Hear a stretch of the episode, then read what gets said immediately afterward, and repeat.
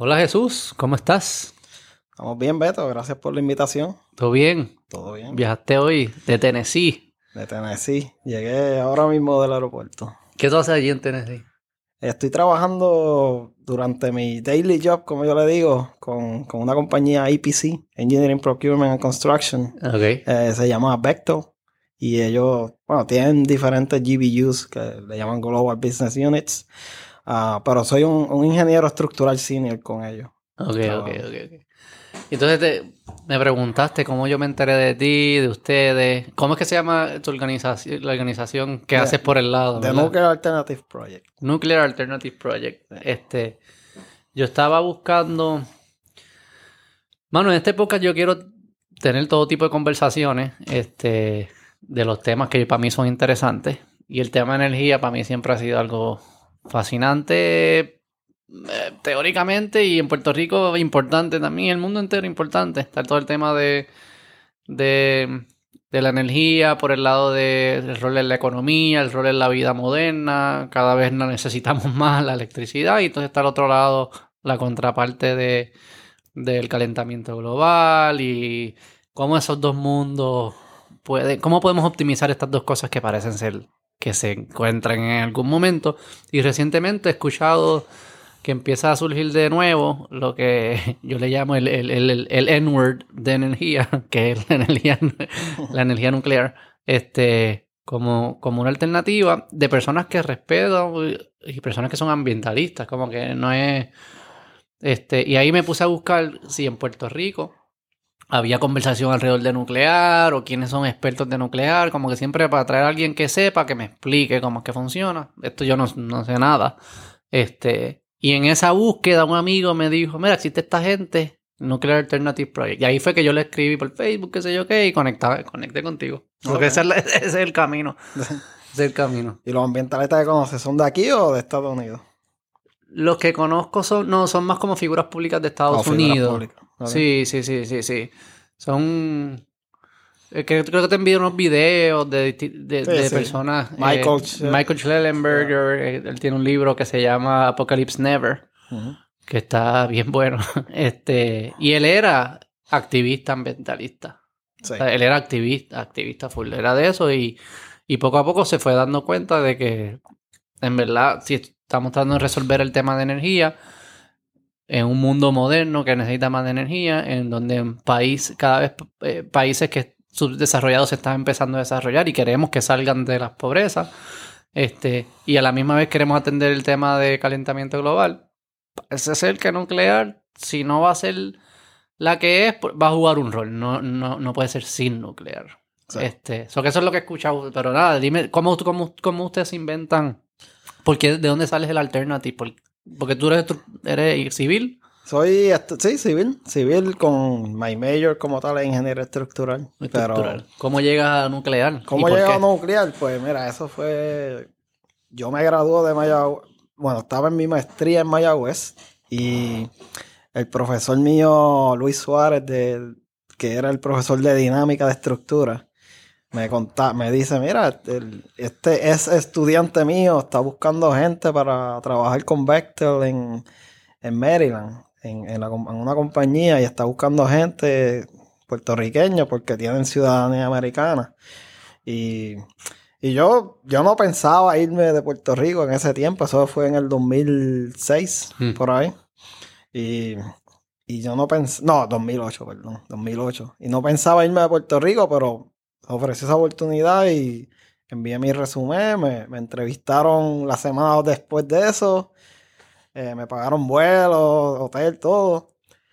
Y nada, me, me cogieron en, en- en la compañía y, y- y me fui solo para allá, tú sabes, eh, independiente. Y, ah, y el primer proyecto donde yo llego es eh, un proyecto que ellos tienen que es de trabajar con plantas nucleares existentes Mm. para hacer modificaciones. Eh, lo que le llaman averages. ah, lo hacen en las convenciones de aquí, de gas y todo eso, que cada cierto tiempo tienen que darle shutdown a la planta y hacer las modificaciones y reparaciones. y Ok, como mantenimiento. Mantenimiento, sí. Mm. Cambios de equipo, si tienen que cambiar el fuel. y eso todo. era para plantas que ellos tenían o con Son plantas- clientes de ellos? clientes, Mm. clientes. Eso, esa planta que yo fui era en Georgia, Vidalia, Georgia. No sé si has escuchado de las Vidalia Onions, que son No. dulces. Pues ahí es que las hacen. Eh, pues, pues ese fue mi primer proyecto y, y te digo que yo estaba, el- la primera vez que el supervisor me dijo, mira, tienes que ir a la planta nuclear. Yo estaba como que, what? yo como que, que yo ahí estaba asustado y por, por suerte me tocó con, con un filipino, bien amigo mío, de nombre hispano, de Sí, latinoamericano, Sí. César, se, se llama César. Sí, y, y nada, y él me dijo, mira, no te preocupes, todo va a estar bien, yo te voy a dar, ¿sabes? Pero porque tú tenías que era el por Pues, lo que era por el, el tabú, tú el sabes, el tabú. Yo, yo venía de Puerto Rico, yo nunca sabía de energía nuclear, lo único que había visto era de los Simpsons. Ah, exacto, ¿Sabes? donde Es- trabajaba Homero. este. Sí, ese miedo que, que le fundamentan a uno. Y, y nada, y, y después que yo empecé a ir a esa planta y empecé a trabajar en nuclear, fue que dije, mira, esto no es como lo pintan, ¿me entiendes? Es diferente. ¿Qué, qué encontraste en esa, como que cuáles fueron esos mitos que, que se fueron rompiendo una vez entraste? Los mitos de, de la radiación, de que, ¿sabes? Que la gente piensa que, que tú, vas, tú, tú por trabajar en una planta nuclear te vas a morir de cáncer a los dos días. O sea, la gente que trabaja ahí, pues ellos monitorean tu, tu, tu cuerpo y, y ellos tienen unos límites establecidos de seguridad y, y eso se monitorea y, y si tú estás llegando al límite de seguridad, pues ya te sacan de esa área donde tú vas a coger radiación y trabajas en otra área que no hay radiación. So que, pero ahí tú te empezaste como que a, a, a cambiar el, el- el pensamiento, pero todavía no existía el proyecto. el- la No existía la, no, no existía la organización, porque eso fue en el 2008 y la organización nosotros la fundamos en el 2015. Mm. Sí. ¿Y, cómo- y qué, por qué la fundan? Que, ¿Qué pasa? ¿Por qué? Pues, pues mira, la, la fundación en verdad fue un... eh, este compañero mío de la universidad que se llama Eddie Guerra. él- De Mayagüez también. De Mayagüez también. ¿Y vive en Puerto Rico? eh? Él ahora mismo él está en Houston, Texas. Ok. Pero él, él es de San Sebastián, de Pepino. Eh, pues él me contacta un día. O sea, yo no era amigo mío. O sea, yo lo había visto en la universidad y todo sí, eso. Conocido. Conocido. Eh, me llamó un día, yo estaba, me acuerdo, yo estaba trabajando en, en esa época estaba trabajando en la oficina de Reston, Virginia, que eso era un tráfico de, de mi casa a la oficina, era como una hora y media en la tarde. Estaba en el carro. Estaba en el carro y me llama y me dice, mira Jesús, este, ten- tengo esta idea de, de formar esto, te llamé porque tú has trabajado en nuclear, no sé si te interesa. Y nada, me interesó como que la idea como de... ¿Cómo él te la vendió? No, él, él lo... La idea es como que, mira, nosotros eh, hemos trabajado en, en la industria nuclear y, y estos nuevos reactores, Advanced Reactors, Microreactors y SMRs, eh, Mm. pudieran ser algo que ayudaría a Puerto Rico a, Mm. en el futuro. Y, y creo que nosotros deberíamos educar a la gente formando una organización. Y él es ingeniero es ingeniero estructural también. también. Sí. Y él también trabajó similar, como que alrededor de la industria nuclear. Trabajó con la industria nuclear también en los Estados Unidos también. O sea, que Eh, usted dice, y a él le dice, hay algo, o sea, hay que hay que educar, básicamente. Era, Exacto, esa es la sí. misión de ustedes, Sí, educar edu- sobre esta fuente de Educar, energía. hemos estudiado, eh, hicimos un estudio de, de viabilidad porque sabemos que si nosotros no lo hacíamos nadie lo iba a hacer. Eh, pero todo, todo vino entre, mira, nosotros hemos tenido esta experiencia con nuclear. Nosotros sabemos que esto en el futuro puede ser una fuente de energía buena para Puerto Rico, para el mix eléctrico. Y nadie lo está haciendo, nadie, nadie, todo se envuelve en política, tú sabes como en Puerto O sea, Rico. no se habla. No se La habla, no es una- es un tabú. Cuando uno lo lee la, la prensa, asum- ¿verdad? La prensa, que es lo, donde yo consumo estas conversaciones, ¿no? Sí. Eh, eh, nuclear no es, no aparece, no, es- no, no hablan ni mal, es que no, no, no aparece. Sí, Este, no, no aparece. Entonces, pues nada, este, entre Eddie, Eddie me contactó a mí, contactó también a Ángel Reyes, que también era un ingeniero civil, pero la experiencia de Ángel es diferente porque Ángel empezó trabajando en proyectos como project engineer en, en la planta, pero él ahora es un operador De una planta nuclear. en Calvert Cliffs en, en, en Maryland. Él, Él, él él es un operador, sí, él es, él es parte de, la, de los operadores ahí, es un a- a- SRO. Entonces, Sí, si, si pasa a Chernobyl, él saldría. exacto, él, él está ahí, no. él está ahí en el control panel. No, pero él, él está en el control panel, o- o- obviamente él tiene esa experiencia de mantener, de como tal de operación. Nosotros, Eddie y yo tenemos más bien, eh, Eddie es más bien riesgo sísmico. Yo era más, yo soy más bien como diseño estructural de, la, de, la, de las edificaciones. Ok. Y, y nada, y eso, así fue que comenzamos. Pues vamos a entrar entonces ahora. en- vamos a poner los nerds. Eh, ¿Qué energía nuclear? vamos a empezar bien básico. ¿Qué energía nuclear? ¿Cuál es la materia prima? ¿Cuál es el proceso? ¿Cómo se hace? Bueno, pues tiene obviamente el combustible del uranio. ¿Y Eh, dónde sale el uranio? El uranio obviamente tienen que, que hacerle un mining, o tienen que, eso sale de una mina. ¿Y ¿Dónde, Eh, ¿En qué hay algunas hay- áreas del mundo que hay algún, sí, hay áreas en Estados Unidos que tienen uranio. Eh, no estoy, no, no creo que ahora mismo haya mucho uranio que se produce en Estados Unidos. Mayormente el uranio que se produce creo que es en, en Europa, en, creo que en Rusia, en, en esas áreas de allá. Y, eso- Eh, y las plantas lo, lo compran? Lo compran, sí. Entonces, lo que hacen es que ellos, pro- ellos hacen el mining del de los minerales, obviamente, y hacen lo que le llaman un- el yellow cake, que es como un, como un polvo amarillo. Y Eso, con- es- eso es lo que te... Si yo Entonces- lo compro, me va a enviar un el polvo amarillo. Bueno, el, el polvo amarillo se lo venden al, al, al manufacturero del fuel. Porque el, el fuel como tal es un pellet eh, del tamaño de un gummy bear. Ok, pero, uranio es el, El mineral. el mineral, sea, y, pero, pero eh, viene en polvo. No, no, eso es durante Viene el proceso. durante el proceso, o sea, tiene el mining. Entonces, durante el proceso, pues se, se llega al yellow cake. Y después de eso, pues se hacen lo, lo que le llaman los, los uranium pellets. Y eso es lo que le llega a la planta. Eso es lo que la planta lo que tiene es un tiene un, en- un encasillado rectángulo cuadrado y ahí tiene muchos de esos pellets organizados de cierta manera, que es un sólido en realidad. O sea, lo, el, el combustible nuclear es un sólido.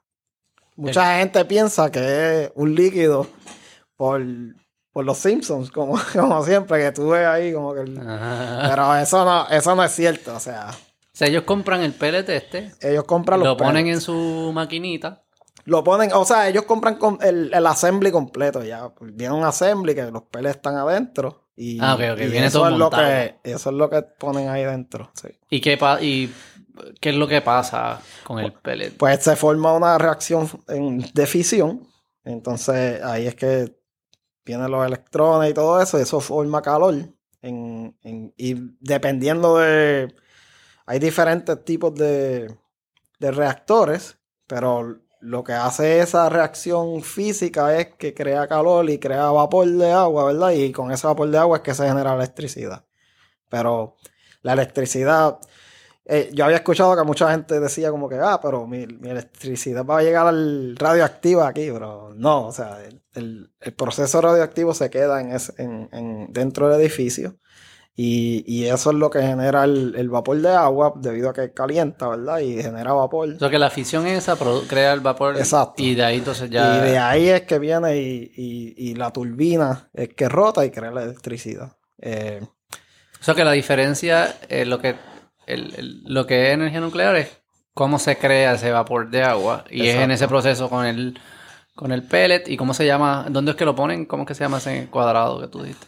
El, el cuadrado no sé cómo le llaman, pero, pero es, ¿sabes? es un... Una Es, cápsula. es como en- está encapsulado.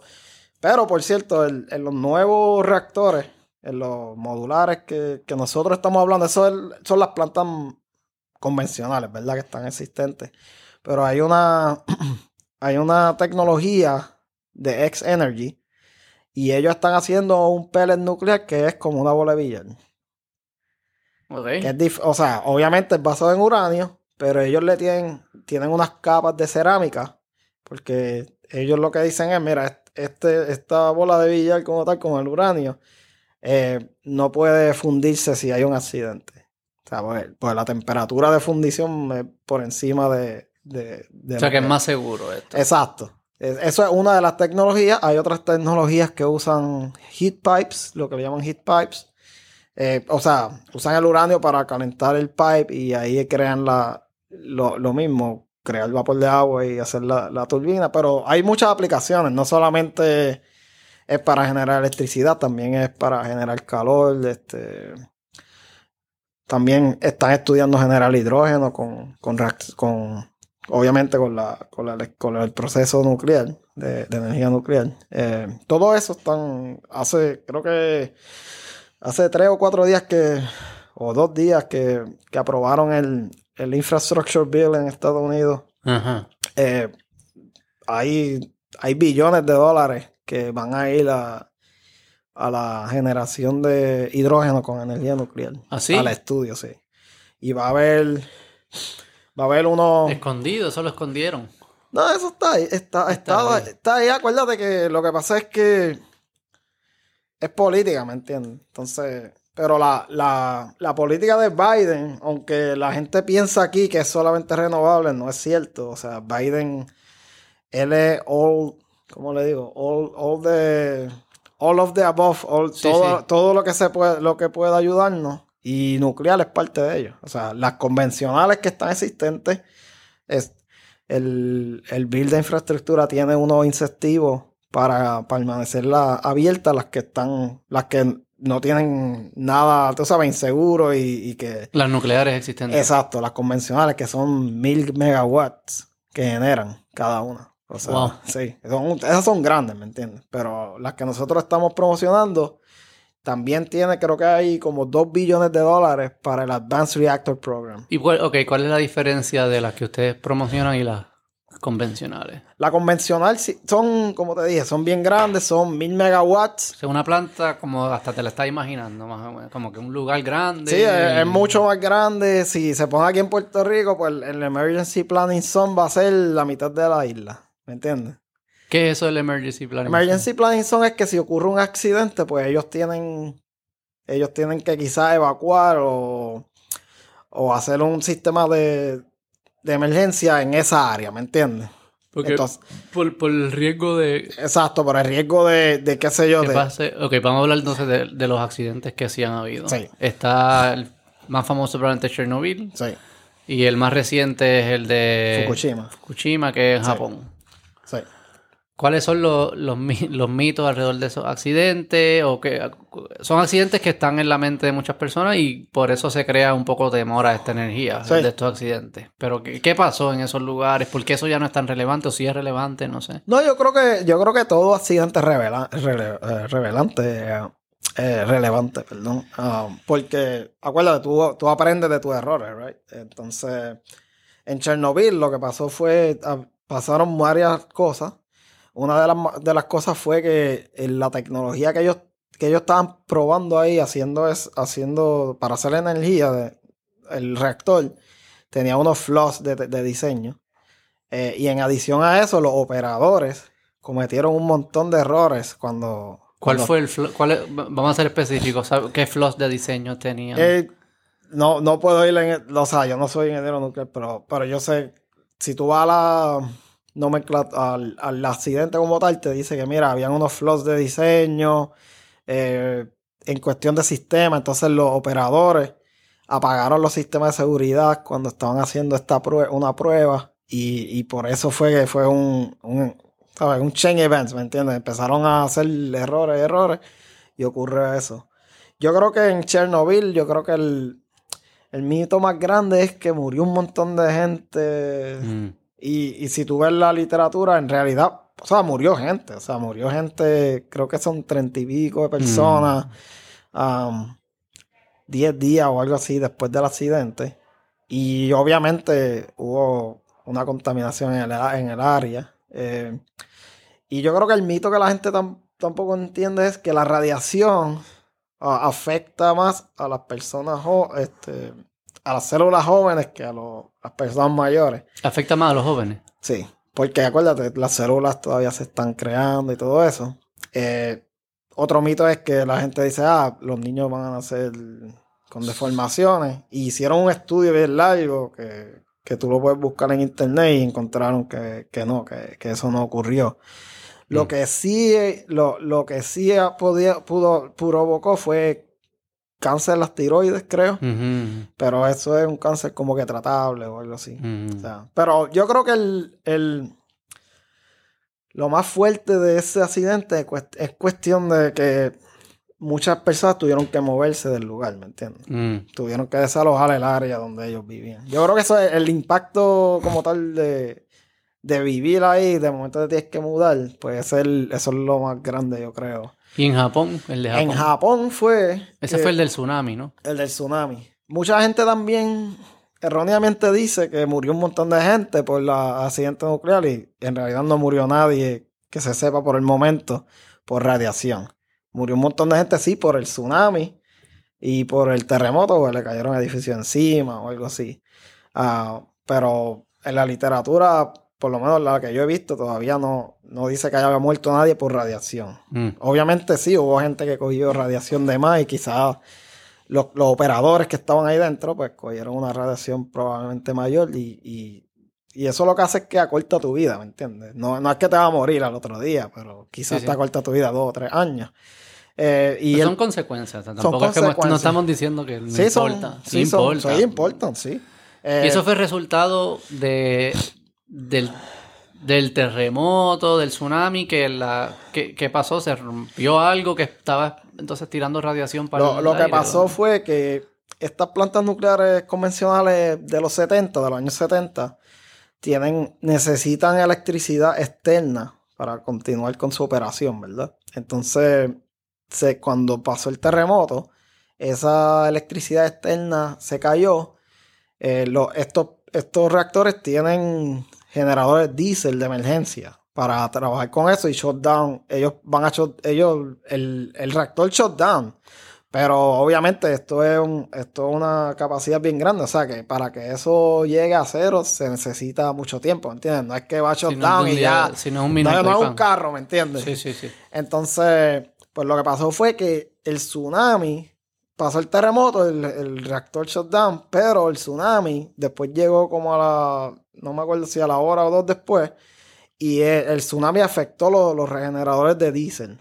Ok. Y entonces, pues, pues no había manera de cool down la reacción, ¿me entiendes? Y eso fue lo que pasó, que, que el reactor... Porque necesitaban los generadores para cool down el, el Exacto, porque para menear las, los, los, las pumps y todo eso. Mm. y, y entonces eso fue lo que, lo que pasó. No fue que el edificio se cayó ni nada. O sea, el- los edificios de plantas nucleares se, se diseñan bien fuertemente. O sea, primero se cae un edificio de esto a, a la planta. Pero lo que pasó fue eso. Se, se cayó el sistema de diésel y, y nada. Y pues la planta empezó a empezó a calentarse el, el, el fuel y generó tanta presión ahí que, que hubo una explosión de hidrógeno, que es lo que ellos dicen. Que también eso es otro mito. La gente piensa que hay una explosión nuclear. Pero Como si fuese la bomba. Exacto. Y no es una bomba. Es, es- obviamente esto, estas plantas tienen sistemas, ¿verdad? Entonces el hidrógeno es lo, lo, que, lo que ha explotado en, en, en Chernobyl y en, y en esta planta. Lo que explotó es el hidrógeno. Eh, y también hubo otro en Three Mile Island, que es en Estados Unidos, en los años 70 creo. ¿Dónde pero- es eso? ¿Una isla? Sí, ¿En el norte, yo creo que es cerca de Pensilvania, por esa área. Por En ahí. el este. Sí, entonces, pues ahí pasó el, el- Lo que pasó fue que los operadores no, no vieron. Hubo una, un pump que se cerró, o estaba, o estaba bien, creo que se cerró, sí, y el, y el reactor no estaba recibiendo coolant. Entonces, cuando ellos se dieron de cuenta, pues ya había pasado un tiempo y hubo una- una pequeña radiación que salió. Pero, y, hubo, y hubo algún... pero no hubo ningún, ninguna muerte asociada con eso. Y, y, o sea, la literatura, la que yo he visto, no, por el momento no dice que, mira, que nadie ha muerto por eso. Quizás, obviamente, hubo un, un aumento en, en radiación en esa área. Mm. Pero, Pero no, no afectó grandemente a la población. Y son, pero son tres accidentes eh, que pasaron y tienen consecuencias. Sí. Pero ahora yo pensando, las otras plantas que no son de nucleares han también me imagino que hay accidentes y nunca Sí. se, nunca se Sí, he nunca escuchado, se... Como, este, como la... Como la qué sé yo, una, una represa hidráulica o una represa. Y ha Las represas ¿no? cuando se rompen matan miles de personas porque la agua, ¿sabes? La agua, a- agua abajo se lleva todo, ¿me entiendes? Pero sí, accidentes hay y, y si tú vienes a ver, obviamente yo no estoy diciendo que los accidentes, mira, no son malos, pero si tú vienes a ver la energía nuclear, esos tres accidentes nada más a través de toda la operación, es una de las más seguras según, según las tablas de, de, de los, ¿sabes? De, de, la- de las compañías que hacen estos Los estudios. sí. Y es por eso, porque no ha muerto en realidad tanta gente, ¿me entiendes? Es, es, es, es que, pues, obviamente, Chernobyl fue el más grande. ¿Y por qué, por qué se crea esta noción? ¿Por qué en mi cerebro parece ser que estas cosas son más grandes de las que tú presentas que son?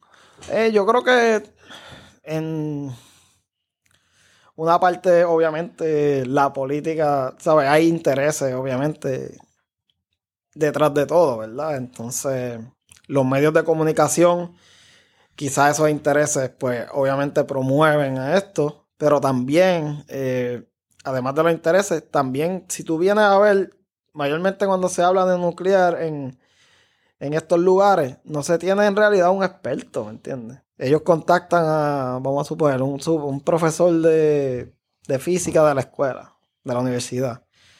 Aunque es un profesor, pero el profesor no ha trabajado en la industria, ¿me entiendes lo que te digo? O sea, no tiene esa experiencia de la calle, de, de, lo, de cómo se, se trabaja de verdad en una, en, una, industria nuclear. Y eso, eso me ha pasado aquí, o sea, muchas personas que dicen que son expertos, en realidad no son expertos, o sea, yo no soy experto, yo, yo sé lo que sé porque tengo esa experiencia, pero hay muchos, hay muchos temas que, que yo no sé todo, ¿me entiendes? Yo sé lo básico. Y, y por eso yo creo que también la, cuando le preguntan a una persona que no ha tenido esa experiencia, pues no, pues también puede llevar un mensaje que es erróneo también. Pero siento que los medios como... Sí entiendo eso, pero siento como... No sé si es la bomba nuclear, que ese evento, ¿verdad? Eh, histórico, trágico, como quieran ver, pero fue un evento que está todo marcado en la, en la mente de muchas personas eh, y tiene la palabra nuclear, pues eso ha creado una noción que no es de la energía, porque son cosas, aunque eh, la misma parece ser como que un proceso similar, la forma en que se hace es distinta. No es una bomba, no la, la planta no produce una bomba, no, Sí. si hay un accidente no es que va a haber una bomba nuclear. Sí. Que yo creo que tiene que haber, tiene que haber algo más que, que explique Sí, es está, que en la, la, gente... está en la psiquis también de las personas de, de relacionar bomba nuclear con, con energía nuclear, ¿me entiendes? Y lo que ustedes proponen, ¿cómo es distinto a la planta a las plantas convencionales? o Bueno, originales? hay diferentes diseños, ¿verdad? Eh, están lo que le llaman Small Modular Reactors, que esos van de 50 megawatt electric a como 300, qui- 400 megawatt. Obviamente la planta es más pequeña. Y los micro reactors que van de 1 megawatt como a 20 megawatt. Más o ¿Cuánto menos. es una, para los que no saben, cuánto es una planta de, la, de energía eléctrica? De aquí de energía eléctrica, eh, creo que en, en ese rango como 400 megawatts. eh, Ok. ¿sabes? No, no son, aquí no son tan grandes por, por el grid eléctrico. Por eso también aquí en Puerto Rico, eh, la, la planta nuclear que se propuso, se estaba proponiendo en los años 70, Eso era en era, Rincón, ¿verdad? era en, primero la habían propuesto donde, don- creo que en Treguánica y Salinas por ahí. Pero cuando hicieron los estudios sísmicos se dieron cuenta de que, mira, esta área aquí es muy, el riesgo sísmico es muy alto. Quizás fue y por eso fue que, que, que movieron eso a Arecibo. Ah. Eso, es- eso era lo que le dicen, no, no, ese es islote. Eso, eso iba a ser una planta en islote, en Arecibo. Pero pa- pasaron un montón de cosas y, y el financiamiento pues, se puso bien duro para esa época y, y le dieron shutdown a eso. Pero el que está en, en Aguadilla era una planta experimental, no era una planta de energía, era una planta para experimentar con esta nueva tecnología. Ah, lo que le llaman domes. Sí, el, el, el bonus, el- la planta bonus. Y, y pues, tú sabes, ellos, ellos la trabajaron, creo que fue como cinco años, hicieron los experimentos y todo Energía eso. eléctrica de ellos. Eh, quién lo trabajó? ¿O la universidad? Bueno, era una, era, yo creo que era una interacción entre, el- entre la energía eléctrica, fuentes fluviales, creo que le llamaban en esa época, y la Atomic Energy Commission, creo que le De llamaban. Estados Unidos. de Estados Unidos. O sea, era una colaboración. Ok.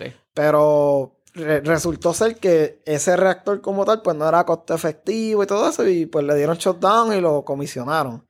Eh, hay muchos mitos en la calle, y la gente dice ah, que la gente en esta área tiene más cáncer y todo eso, pero yo no he visto las personas que me lo han comentado. Yo digo, mira, pues dame el estudio científico. Ah, que con el experimental, Sí. con los solamente los cinco años, una planta pequeña, porque era Sí, pequeña. ese era como de, era como un microreactor, si tú vienes a ver en la definición de. ¿Cuántos watts? o- Creo que eran como 20 megawatts, no me acuerdo bien el número, pero era en ese rango, era bien pequeño. Y no hubo accidente. Hubo, hubo, ¿O sí este, hubo? no hubo, en realidad lo que pasa es que la gente no, lo, quizá hubo, este, lo que le, no, la gente le llama accidente en, en nuestros términos de nucleares, pero no es como que un accidente como el de Chernobyl, ¿me entiendes? La O gente, sea, no es que estaba saliendo Exacto, radiación no estaba saliendo. Y, y por cierto yo una persona que trabajó en esa planta que era el operador me contactó una persona ya mayor y, y él me envió un documento y me dijo mira esto fue lo que pasó ahí. Eh, todos los accidentes entre comillas que pasaron nunca hubo release Y hacia, cuando la- hacen, el- hacia la cuando hacen esas aseveraciones de que ahí hay más, más cáncer o lo que estén alegando, Sí. no- hay estudios, hay data. Yo no he visto ninguna data. Yo siempre se lo pido a las personas, pero nunca, nunca me envían nada. Y mayormente, pues, son gente que, que están en contra de nuclear, obviamente, pero, pero nunca he visto el documento que diga, mira, en Aguadilla hay más gente que- con cáncer por, por la planta bonos. Y, y la planta se decomisó ya. O sea, la planta, el, el material radioactivo se sacó. Y creo que la parte, obviamente siempre va a quedar algo ahí, ¿verdad? Y lo que hicieron fue que lo, que lo rellenaron con concreto y, y eso, según el documento que me envió la persona, eh, creo que en 100 años, en 200 años, ya eso ya ha llegado a, a su media, a medium life como tal, y ya va a llegar a unos niveles de radiación que son mínimos, ¿me entiendes? Que no afectan a la persona. Pero eso es dentro de, de esa, de esa área. Fuera de ahí, pues los niveles los siguen monitoreando y son, son, ¿cómo le llaman? Este, son radiación normal, ¿me entiendes? Del, del Porque sol. eso, eso, ok, va a hablar un poquito de la... Existe radiación Sí. normal, Sí. ¿verdad? De, que se ¿De qué se produce? Como que de dónde El sale. sol, el sol, El el sol, tú sales la- afuera y tú estás cogiendo radiación, tú te comes una banana, tú, tienes, tú estás cogiendo radiación ahí porque la, la banana tiene el guineo, como le decimos los boricuas. Y las exposiciones Tiene son potasio, ¿verdad? Las exposiciones son di- muy distintas, aumentan tanto cuando se crean estas plantas. No, es, es- es- ese yo creo que es el mito que la gente no sabe. Eh, ahora mismo el vuelo que yo cogí, yo cogí más radiación que quizás visitando a bonos. O sea, ¿Sí? Sí. Porque en el avión... Sí, por- porque el avión, acuérdate, tú estás a una altura bien alta y ahí tú tienes, estás más expuesto a radiación. Igual que los astronautas cuando van al espacio, ellos están expuestos a, a radiación. Eh, O sea que la radiación no es cero. no es cero, en ningún lugar es cero. O sea, tú sales de aquí y tú estás cogiendo radiación. Pero es una radiación que, que está a unos límites saludables si tú tienes la, la menor exposición, ¿me entiendes? Y eso es lo que en la industria nuclear lo que se hace es que se, se le llama el término, se llama ALARA, is as low as reasonable, achievable, something like that. Es como que, mira, tú vas a tener una exposición de radiación lo mínimo que se pueda que cumpla con los requisitos médicos que se establecieron por y el cuando te haces MRI, si se te, también... También eso tiene radiación, los, eh, los rayos X. tú Y por eso te dicen, no hagas... Además de que es costoso, no, no hagas MRI, no hagas 5 MRIs por Y joder. por eso es que a, No, los, a los niños pequeños, cuando le van a hacer un MRI, le- a menos que sea importante, importante, le dicen, mira, no le vamos a hacer MRI. ¿Me entiendes? Porque, porque hay una exposición a un, a un niño que está creciendo, sus células están creciendo, y la radiación afecta más a esas personas que, que a una persona mayor.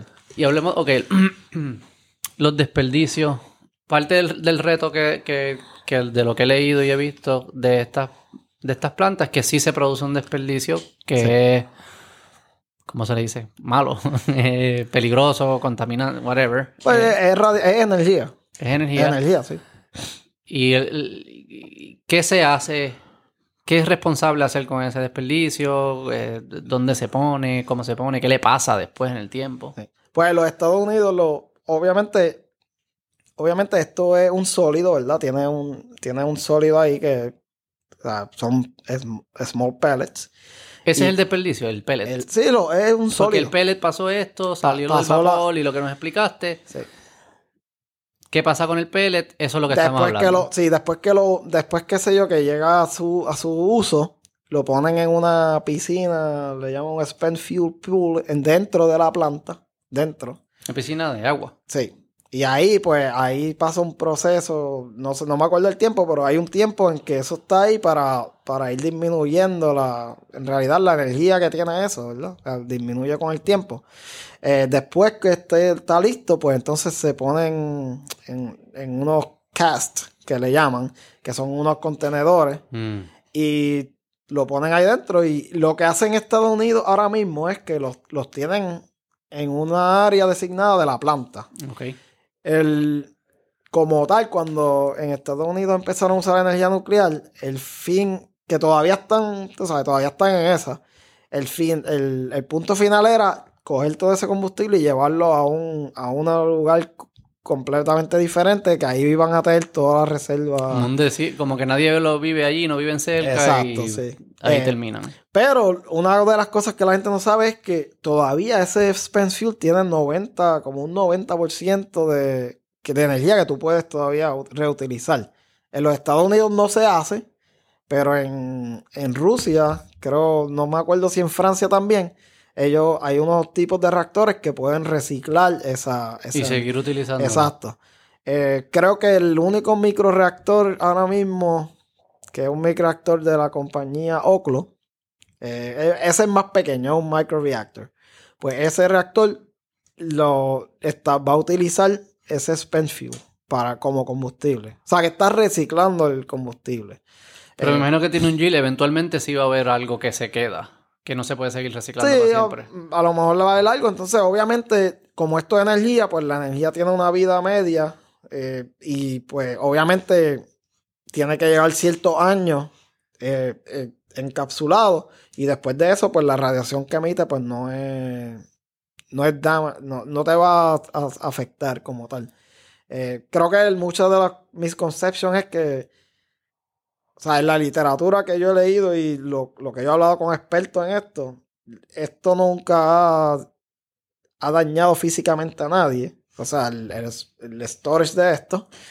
Y, y además de eso, tú puedes, vamos a ver, si yo tengo un casa aquí, yo puedo estar ahí, ¿no? Al lado y... Bueno, está en las mismas plantas. Sí, como pero que- tú puedes ir al lado de él y... y Yo no- he visto, son como, esos son lo que son como unos, unos, Hay diferentes unos tipos, tubos, pero... parecen como unos tanques, Parece como un una tipo de concreto, sí, es como, como de concreto, o sea, pero... Mm. Pero sí, o sea, hay diferentes tipos, pero, pero está ahí dentro. Y, y, pues el, el mismo ambiente, pues con, con el viento y todo eso, pues lo cool down como tal el, el fuel que está ahí dentro, en- encapsulado. ¿Y se queda ahí para siempre o qué pasa después de...? Pues eso es lo, eso es lo que te digo, o sea, Si no se la queda usa, ahí si no si lo usa, pues, pues se supone que o lo reciclen o lo llevan a un sitio designado. En nuestro informe, en nuestro estudio que hicimos, eh, lo que nosotros decimos es, mira, este, en Puerto Rico, pues obviamente los microreactores es como tal, es- los microreactores diferentes, pues es como si fuera una batería. Vamos a eso, vamos. vamos. que hemos tratado de... y nos nos Sí.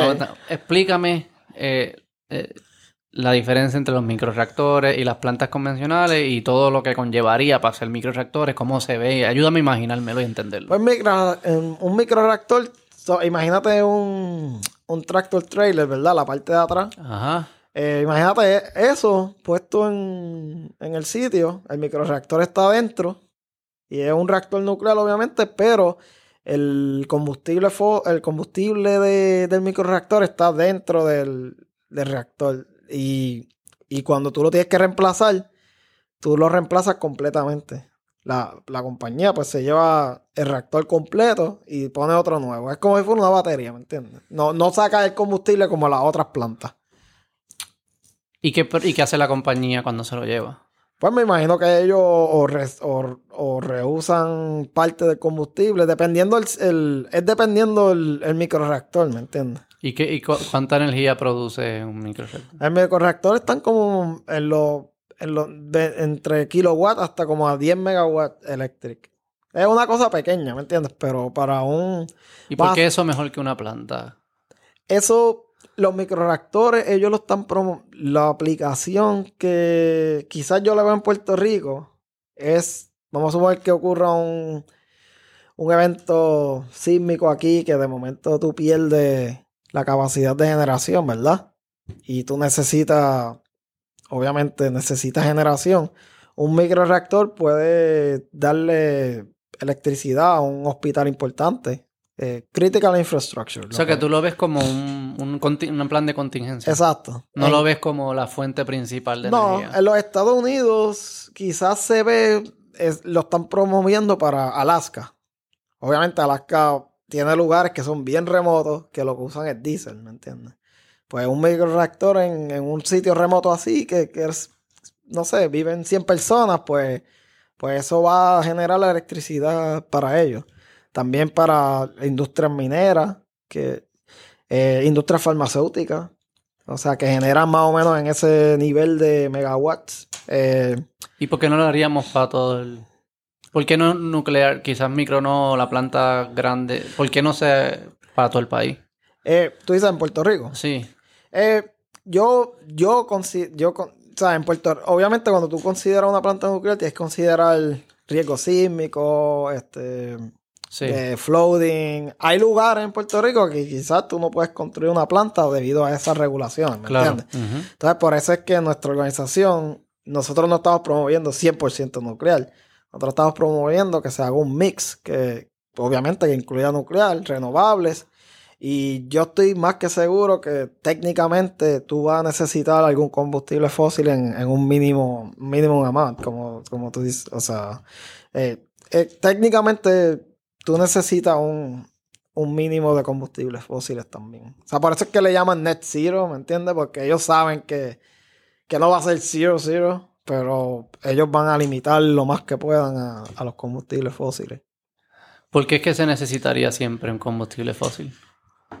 Eh, por el momento ahora, solo ima- imagínate, o sea, aquí en Puerto Rico, de la zona rural que yo soy de Sidra, o sea, la gente cocina con gas natural, con el propano, con el gas propano. O sea, eh, hay muchas cosas que nosotros hacemos que nosotros utilizamos combustibles fósiles. Los carros obviamente los quieren eléctricos en Puerto Rico, pero Digo, pues si la, Pero si la electricidad- si lo cargas con... Si la electricidad Sí, sí, sí. eh, viene con gas natural, pues, ¿me entiendes lo que te digo? Es, es- es ese ciclo eh, que yo creo que el más que la persona que más quizás ha hablado de eso, quizás es Bill Gates, que él ha hablado, mira, sí, podemos tener los carros eléctricos que tengamos, pero si seguimos produciendo con, con carbón o con gas natural, vamos a tener como quiera emisiones de carbono y tú sabes. eh, obviamente el gas natural es más limpio que el carbón, pero...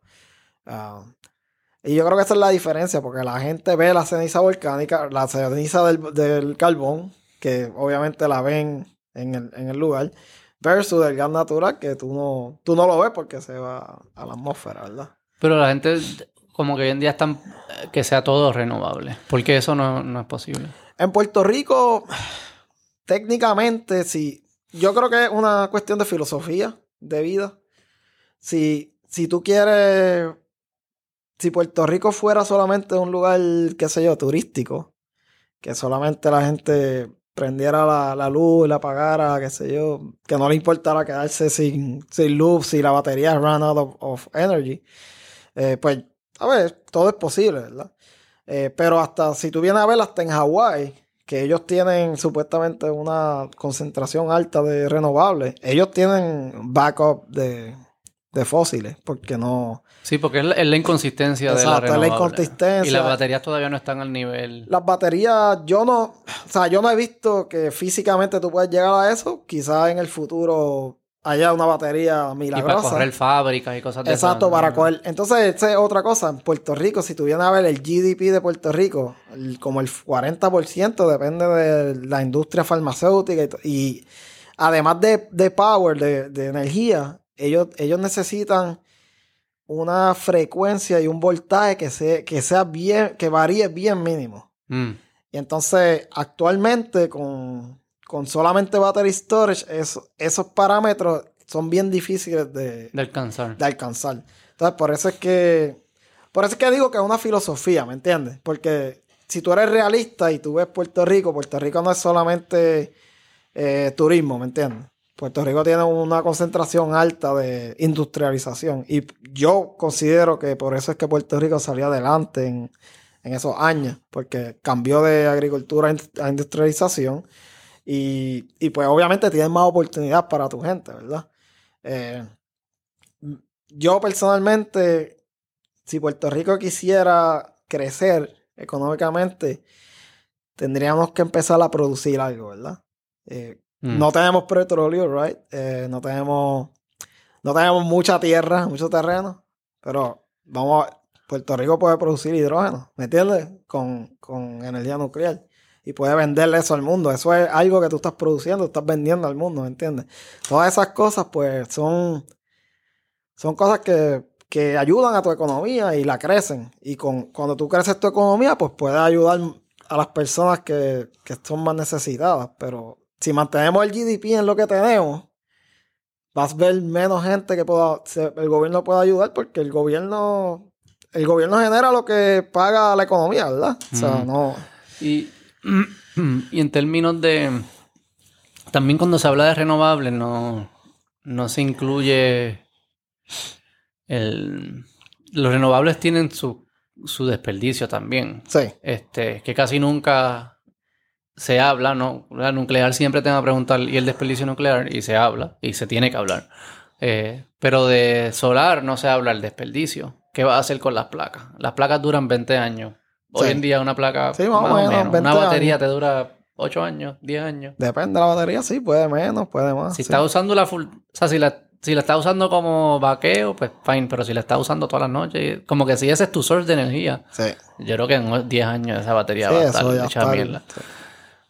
¿Qué haces después con las placas y las baterías? Eso son, ocupa un montón de espacio, em- tiene mucho material, minerales, qué sé yo, ¿qué, qué, qué hace? Sí, Creo que las está enviando a África hoy en día, es lo que hacen, y hay unos desperdicios brutales que están haciendo sí, ahí. eso es uno de los. ¿Cómo te digo? Eso es una de las cosas que yo, yo como ingeniero profesional y, y persona técnica, yo lo veo, yo lo visualizo y yo digo, it doesn't make any sense, ¿me entiendes? Eh, yo, yo considero que, mira, sí, la energía renovable, obviamente, la como tal, el combustible, eh, tú no tienes combustible, ¿verdad? Pues, qué sé yo, estás cogiendo energía del sol o energía de viento Ujú. o energía del agua, pero obviamente las placas para manufacturarlas, tú necesitas hacer los procesos de, mine- de mineral, tienes que buscar minerales, y consume mucha consume energía, ¿verdad? energía para hacer eso. La extracción de uranio consume mucha energía, más energía que la manufactura de una placa. Um, ese, ese número no lo tengo, pero, pero no creo que, que la energía que tú generas con la planta nuclear final, si cuando tú, cuando tienes, o sea, está positivo comparado con, Claro, ¿sabes? que- sí, en- y la solar también asumo, ¿o no? La solar no, no estoy seguro, pero, pero sí O sea, que todo. tiene que estar subsidiada para que Sí. funcione. Exacto. O sea, si tú vienes a ver todo- todos los lugares como Puerto Rico y lugares que han hecho mucho, mucha integración con renovables, pues ellos lo- le ponen subsidios. Mm. Y además, ¿sabes? Alemania es el más alto que tiene, eh, ¿qué es? Eh, solar creo que es la grande allí. Ellos tienen viento y solar, pero si tú vienes a ver, exacto. Ellos eh, pagan más que nosotros. Sí. Tren- 30 chavos el kilovatio hora. Sí. Y aquí es 23. sí. Con Luma y con todos estos Sí. locos y peleando y qué sé yo qué. Como quieres 23 y allá están en 30, chavos. Por eso, es que, por eso es que te digo que, que las decisiones en Puerto Rico, no en Puerto Rico nada más, en muchas partes del mundo se toman por, por política pública que es como que ah, lo que a la gente le gusta, pero en realidad no están viendo los efectos que va a tener a largo plazo. O sea, en, en- en Alemania se ha demostrado que mientras más energías renovables tú tienes, más, cos- más costoso va a ser el, la energía. Porque tú vas a tener más variación, ¿me entiendes? Es Y- como, tú no, tú no quieres eso. ¿me entiendes lo que te digo? Tú no quieres eso en un grid. Y hasta aumenta, eh, Y aumenta aumenta tu necesidad de sí. fósil porque la, la volatilidad la tienes que cubrir con Exacto, algo, la, ¿no? la volatilidad. Cuando tú no tienes sol o cuando tú estás bajito, cuando tú... En Alemania a veces el, el viento está en cero, ¿me entiendes? Mm. Y vamos a suponer tú tienes 60 gigawatts de, de viento y de momento tienes cero. Pues esos gigawatts los tienes que reemplazar con, con gas natural o carbón. Y ellos están dándole shutdown a las plantas nucleares, pero están ahora de esto carbón otra vez. Están produciendo con carbón. Y Francia es el, el es el país que más usa Ah, es nucleares. nuclear, 80% creo sí, que es algo nuclear. así, un- como un 80% nuclear. Qué raro que allí, que, que, que ellos no, ellos siguieron con nuclear. Y Suecia creo que también era el Sí. otro. Eh, ¿Por qué algunos sí y otros? Eso como que, esto suena tan arbitrario. Sí, es es bien arbitrario. Yo, yo lo que pienso es que obviamente hay quizás intereses también, obviamente, para, para vender. Para vender placas y. Mm. Como lo hay en nuclear, como lo hay en gas en natural, o sea, lo hay en todo. O sea, tú estás diciendo que los cabilderos de solar le ganaron a los de nuclear. Sí, sí. O sea, en, en términos, en, ter- Sí, sí, en sí, términos de que la percepción que tiene la gente de.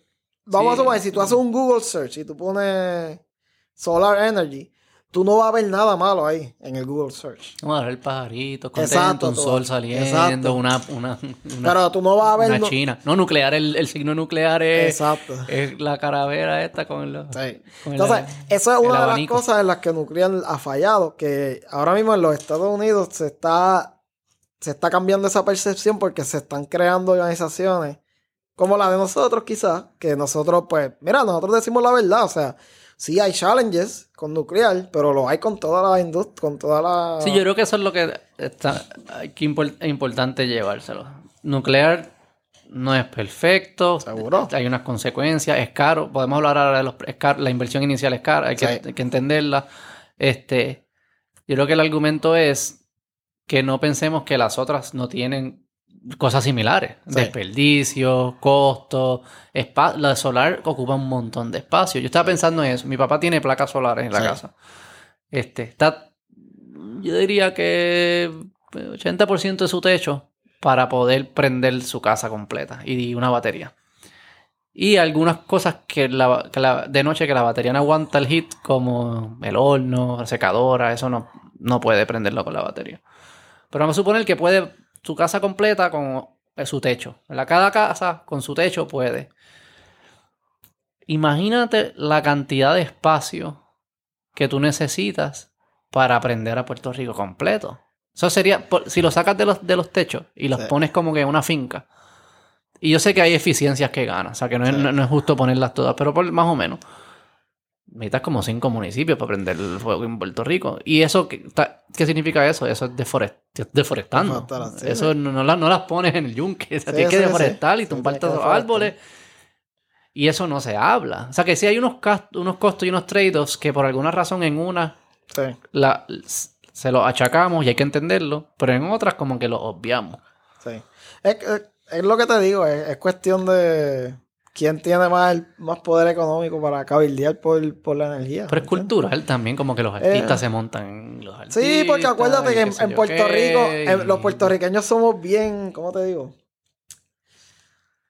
Nosotros No, somos... el mundo entero. Sí, eso- el mundo entero, pero también aquí en Puerto Rico nosotros, qué sé yo, si hay algo, vamos a suponer que, que alguien hizo algo mal, ¿verdad? Y se le cayó la casa, pero él la hizo, la construyó. O sea, sí, nosotros sentimos como que ese sentimiento como que del ay bendito, ¿verdad? Como Mm. que, diantre, mano, se le cayó la casa, pero también, ¿sabes? La persona tuvo su responsabilidad que no, la construyó mal, ¿me entiendes? Debió haber debió haber consultado con, con un profesional.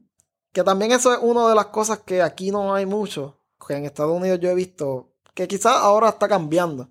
Que hay muchas organizaciones sin fines de lucro que ayudan con profesionales a, a personas así que no tienen los recursos, ¿verdad? Este, yo creo que eso es algo que en Puerto Rico también se debe promover para... ¿Cuánto es el costo? Ok, vamos a hablar de, de- dólares y centavos, que es una componente importante en la economía. Este, eh, ¿Cuánto cuesta nuclear versus las otras? ¿Hay una inversión grande al principio? ¿Cuánto es esa inversión? ¿Cómo- ¿Qué Sí. números tiene? Lo- pues lo, lo- la, la diferencia de nuclear es que es dependiendo cómo tú ves el costo, ¿verdad? Si tú ves el costo de, ok, ¿cuánto me va a costar construir la planta ahora versus una solar? Obviamente la solar va... la- si tú tienes el espacio, la solar va a ganar siempre porque va a ¿Cuál es la diferencia de costo? el costo, la diferencia es que la solar, cuando tú vienes a ver la, el, el- si tú vienes a ver en el design lifespan de la planta, vamos a suponer que la, la planta solar dura 30 años, ¿verdad? Se diseña 20, 30 años. Si tú haces ese cómputo y haces el cómputo de cuánto te costó construirla, más el costo de, de- del tiempo que eso no estuvo trabajando, porque eso no trabaja 100%. Y cuando tú comparas con, con nuclear, pues nuclear en los Estados Unidos el- es más o menos como un 90% o más de, del tiempo que nuclear está trabajando. Que ¿me está produciendo energía. que está produciendo energía. Obviamente la inversión inicial es más grande en nuclear porque tú tienes que construirlo. ¿Cuánto es? ¿Tienes una comparación? Eh, pues mira, las plantas convencionales, obviamente, si tú vas al estudio, en el estudio nosotros tenemos eso también, pero si tú ves las plantas convencionales, el- en los Estados Unidos siempre se han ido over budget. o sea, sí, sí. porque No lo dudo. se han ido over budget, qué sé yo, son billones de dólares, ¿verdad? Pero es una planta gigantesca, qué sé yo, la de, creo que la que están haciendo en Georgia ahora mismo, en Vogel 3, 3 on 4, esa está en los 6, 8 o 10 billones, ¿me entiendes? Pero es una planta de mil megavatios, más de mil megavatios, dos unidades, ¿me entiendes lo que te digo? O sea que, digamos, 10 billones para cada mil. Sí, pero... para cada mil megavatios. Sí. Según si ese es el número, ¿ok? Sí, ¿Y la Pero solar? la, la, la solar está dependiendo del solar que tú tengas, porque si, si tú tienes el, el roof, roof solar es más caro que el... Vamos a decirle el más barato, la planta, la finca. ¿sabes? La finca. Ahora mismo no tengo los números, pero, pero en el reporte están de están comparados, pero solar obviamente, si tú solamente ves el investment inicial, pues obviamente solar es más barato.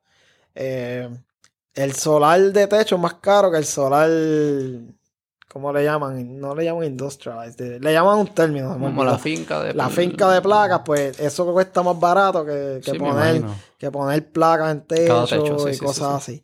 Eh, y, de- y después, pues viene gas natural y los advanced reactors, que son los que nosotros decimos que, que quizás funcionarían para Puerto Rico en un futuro cercano, pues esos están en ese rango de, de costo comparado con gas natural. Y por eso es que ellos lo, lo hicieron, porque ellos quieren que el costo esté Pero de luego, esa es la inversión inicial. Luego hay un costo de lo que se produce. Exacto, el costo de producción de nuclear es bien bajo porque el combustible, ¿Qué es lo que es el PLT? el combustible comparado con la mayoría del precio de, de correr una planta nuclear se va en operation and main- maintenance.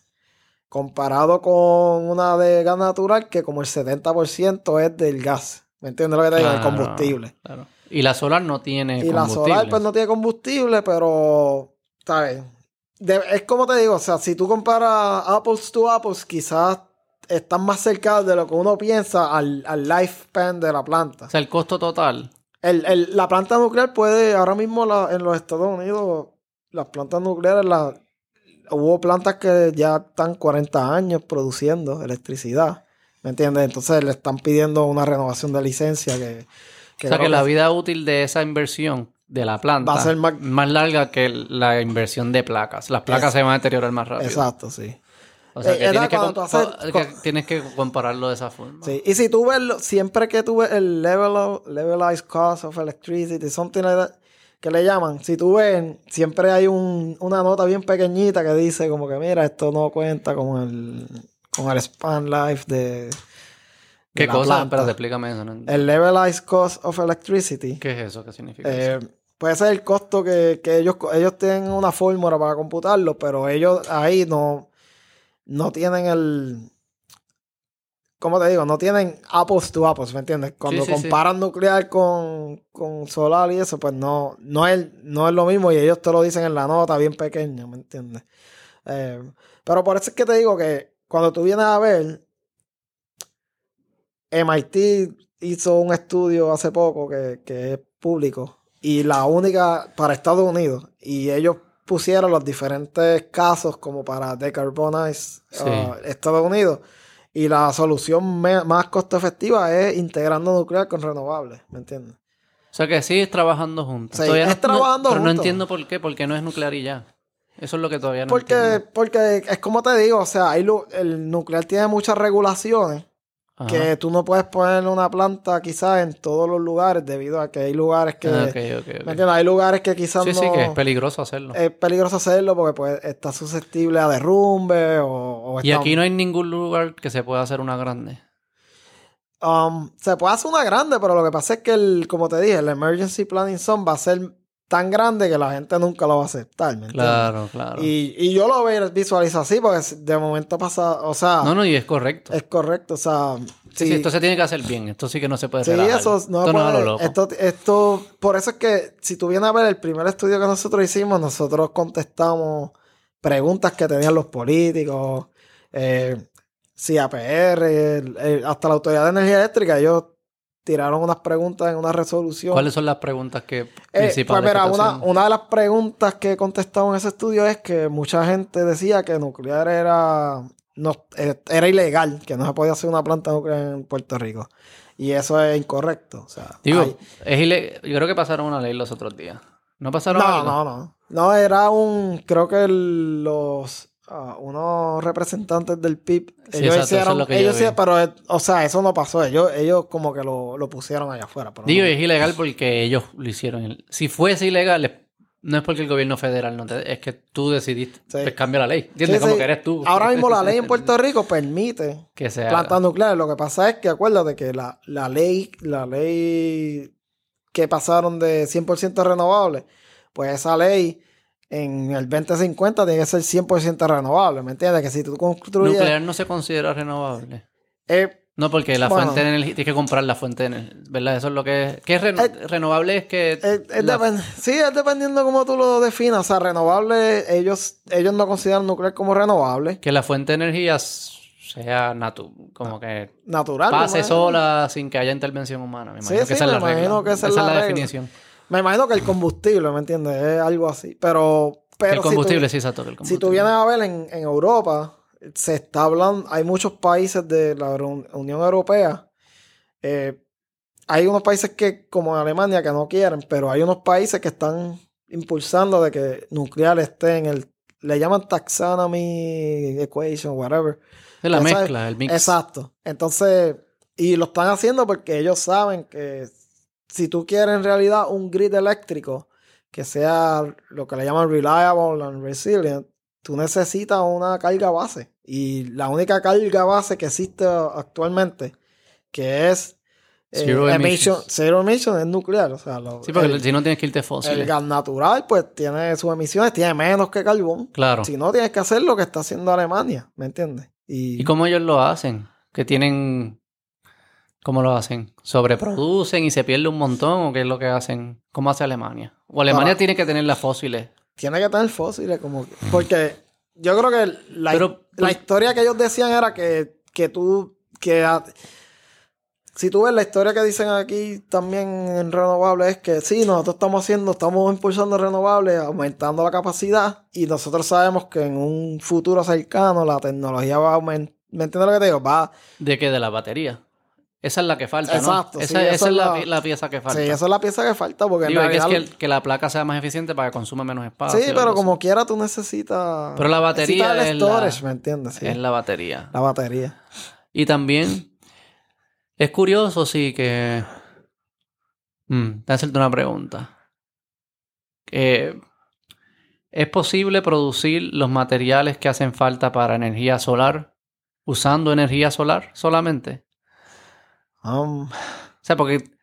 esa pregunta no la sé. Pero, Pero, entiendes yo la creo pregunta que, te estoy sí, diciendo. pero tú tienes que, producir... Yo creo que O actualmente sea, las tú no puedes no las hacer caga eso. Dios. Sí. Sí, tú Las no. produce alguien, las produce una fábrica. Y esa fábrica necesita Sí. energía para producir, igual la batería y los minerales y todo Sí, eso. el acero, mira, ahora mismo las placas usan, le llaman unistruts, que son estos elementos bien pequeñitos para poner la placa, ¿verdad? Eso es acero, ¿me entiendes? El acero se produce, o sea, para tu generar, para tu generar ese calor en el acero. Por tú eso es lo que me... No o sea, pudieses con yo solar. no Digo, creo- pudieses, pero sería carísimo. Sería bien carísimo, sí. Por, La- eso, por eso es que te digo que... subsidian o nos las envían en China que usan Sí.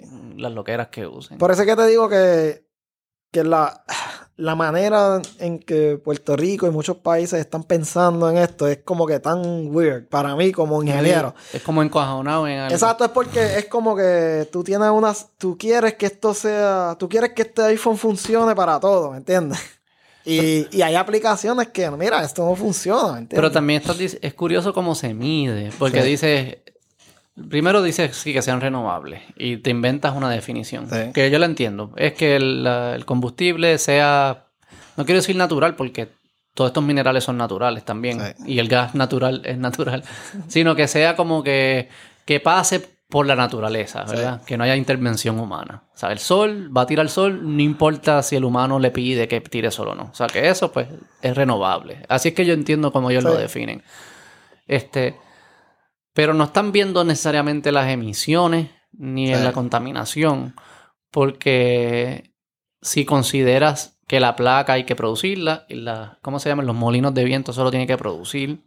Alguien necesita energía para producirlo, pues entonces no es zero emission a menos que las plantas que las produzcan sean de esa fuente. Entonces como que entras como en un loop raro. Sí, Y nuclear, eh, creo que cuando se consideran todas esas, nuclear emite menos. Que todo, Sí. No es renovable, según su definición, pero emite menos. Y Sí. yo creo que esa es la meta, que sí, emita menos, no que sea Emite renovable. menos y necesita menos espacio también. y el y- espacio, El espacio necesita menos espacio y genera menos eh, waste como tal. ¿Me entiendes lo que te digo? sí. Tiene todas estas cosas que, mira, sí, y, y lo único que tiene en realidad malo es la percepción del- de las personas acerca de nuclear, de que las personas piensan que es mala, ¿me entiendes? Pero Y en bien estable la nuclear. Como es, es o sea, constante, ¿me entiendes? El, el- el- energía nuclear, o sea, es una energía, le llaman baseload, ¿me entiendes? Es, es constante. y, y, y parte, ¿qué es lo que aumenta? ¿Por qué es tan cara hacer la planta? La, la planta en Estados Unidos, lo, lo- hay varios factores. Uno de los factores es que los Estados Unidos no se hizo lo que se hizo en Francia, que en Francia se, se diseñó una planta. La primera planta que tú vas a construir va a ser la más cara, ¿me entiendes? Porque es como, vamos a suponer, es como si tú vas a un examen de matemáticas y tú estás aprendiendo esto nuevo y tú siempre vas a estar como que, "Diablo, ¿cómo hago este problema? ¿Cómo hago el otro? Siempre va a ser lo más caro, porque para la construcción y todo eso, debido a las regulaciones, pues tú tienes mucho oversight de, de los reguladores y todo eso. Somos Los conserv- mate- los vamos, a ser conser- vamos a ser materiales. súper conservadores. Exacto. Los materiales se, se tienen que probar. ¿Sabes? Hay muchas cosas Claro, que. No hay economías de escala para algunas cosas Exacto. todavía. Hay sí, mucha gente que, que no ve eso, ¿me entiendes? Porque hay mucha regulación, hay mucho, qué sé yo, tienes que hacer muchos experimentos y todo eso para Mm. probar de que eso está correcto. Claro. Entonces, en Francia lo que se hizo fue que se escogió este modelo de planta. Obviamente el primero salió más caro, pero después que ya ellos tenían esa, esa experiencia, pues ya ellos sabían las cosas que hicieron mal o tuvieron que arreglar durante el proceso de construcción. Y pues hizo, hizo, hizo más eficiente el costo, ¿me entiendes? Y eso es lo que ellos están ahora mismo en los Estados Unidos están promoviendo porque estos small modular reactors, eh, la mayoría del costo se va en construir como tal el reactor y el encasement del reactor, ¿me entiendes? Se tiene que traer el reactor de afuera y ponerlo ahí, se tiene que ah, poner, poner juntos, se tienen que, que soldar cosas, esas soldaduras se tienen que estudiar, ¿me entiendes? Para ver que están a una calidad eh, buena. Y seguro y todo. Exacto, entonces lo, el, los small modular reactors y microreactors se van a hacer en un factory, ¿me entiendes? Entonces ahí tú tienes más control de calidad. Y por eso es que ellos saben que obviamente el primero va a salir más caro, Mm. pero después que ya tú haces uno, pues ya tú tienes el, ¿me entiendes? Ya tú tienes la, la tecnología ya y lo- los procesos ya set up para, para ser más eficiente. Pero muchos de los costos eh, in- eh, inherentes a esta tecnología nuclear es las seguridades que tienes que estar añadiendo Sí. y los materiales que tienes que usar para que sean seguros y no sé, reconociendo el riesgo que hay de que si esto sale mal, Sí. eh, es eso lo que aumenta el, el Sí, costo. el- y las regulaciones sí, sí, y las todo, regulaciones, el- para hacerlo menos bien En los. Estados Unidos el NRC pues le cobra el- le cobra un dinero porque tú tienes que someter la licencia de construcción al NRC. El NRC, ellos, tú tienes que hacer estudios de sitio. Que ese es el, el estudio que nosotros queremos hacer como organización, el segundo estudio que, que tenemos la propuesta con Ya identificar lugares. Eh, sí, pero el estudio de nosotros, pues tenemos dos áreas, ¿me entiendes? Que nosotros sabemos que son menos susceptibles a terremotos y que pueden ser áreas que se pueden estudiar en un futuro para una planta nuclear potencial.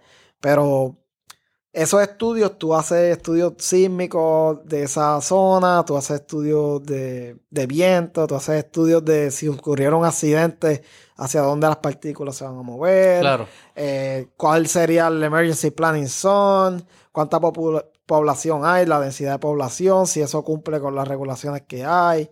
Todas esas cosas, pues todo eso se hace y, y eso a bien menor escala se hace con otras plantas, ¿me entiendes?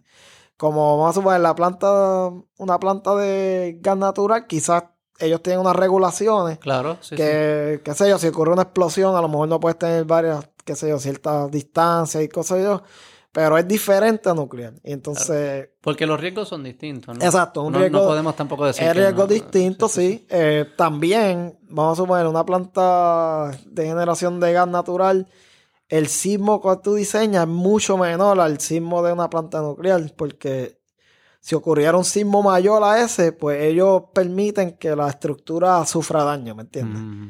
En Sí, las una- consecuencias son distintas. En una planta nuclear, debido a que la, la consecuencia es que la seguridad de la población, la planta nuclear se, se diseña para un sismo que, No que va- existe. que va a ocurrir uno en, en, Sí, en sí. un millón de años. ¿Me lo que te Que sería como 9 o 10 Sí, en el en- Richter scale, una cosa Sí, así. en, en Puerto Rico quizás, no sé. 8. sí, Ocho o algo Este, así. eh, me has mencionado varias veces lo de la zona de emergencia. Sí. Cuando tú construyes estas plantas, también con las micros, pasarías. Tú tienes que, Te- Eso tienes siempre... que separar un área de emergencia. ¿Es separar o es como un plan de contingencia de Es un evacuación? plan de- sí, es un- es no es un área separada. Es un área donde... Bueno... ¿Qué es en lo que es? ¿Qué es lo que En la, vamos a suponer, en la planta de. Hay un, hay un estudio que se hizo para una planta donde yo vivo, en Oak Ridge, en Tennessee. Mm. eh, para una planta que ellos determinaron que la planta en el, en Emergency Planning Zone es la, la verja de, de la planta. ¿Me entiendes? O sea que después de esa verja de la planta, pues tú no tienes que hacer nada porque los niveles de radiación, si ocurrieron accidentes, ¿Y cuán pegado está la verja a la planta? hay como que se acaba la planta y una verja o hay como un espacio No, que hay un, hay un espacio, obviamente, grande o- pero no depende de la planta. Pero estas plantas no son tan grandes, ¿me entiendes? Son, son edificios más pequeños. O sea que quizás vamos a ponerlo en... ¿Cuánto, cuánto es el, el pietaje de uno de los micros que tú... Uno de los micros es menos de una cuerda que tú tienes que tener de, de, de área, ¿me entiendes? Del, de ¿Cuánto es donde una poner. ¿Y, y, el, ¿Y cuál es el tamaño del... del- El micro, sí, como, del te, vagón. como te dije, como, como un tractor, el vagón ese, de atrás, ese tamaño. ese es el reactor. Y, y necesitas la cual... Y necesitas otras áreas para, qué sé yo, para el, para la turbina, qué sé yo. Pero eso es todo. ¿Y, cuán- Ese es el microreactor. y eso me dijiste cua- como cuántos megavatios eran? Eso depende de la tecnología, pero de 1 a 10, 1 a 20. ¿me ¿Cuánto consume una casa de megavatios? Yo no sé nada de esto. Una casa está en los kilowatts, que es mucho menos que eso. Es un, un- ¿Cuántas casas pudiese prender el, el reactor? tengo que hacer los números, pero son, son más de 50 mil. O sea, 50.000 casas. sí.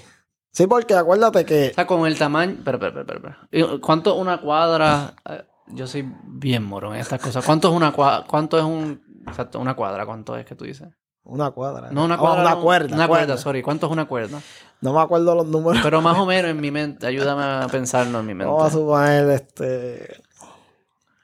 No sé si tú vienes. a- Yo creo que si tú ves la- las plantas que tenemos aquí ahora mismo, más o menos esa área. O sea, menos, un poco menor a esa área donde están las plantas que se yo, Aguirre o algo así, un poco menor a esa área.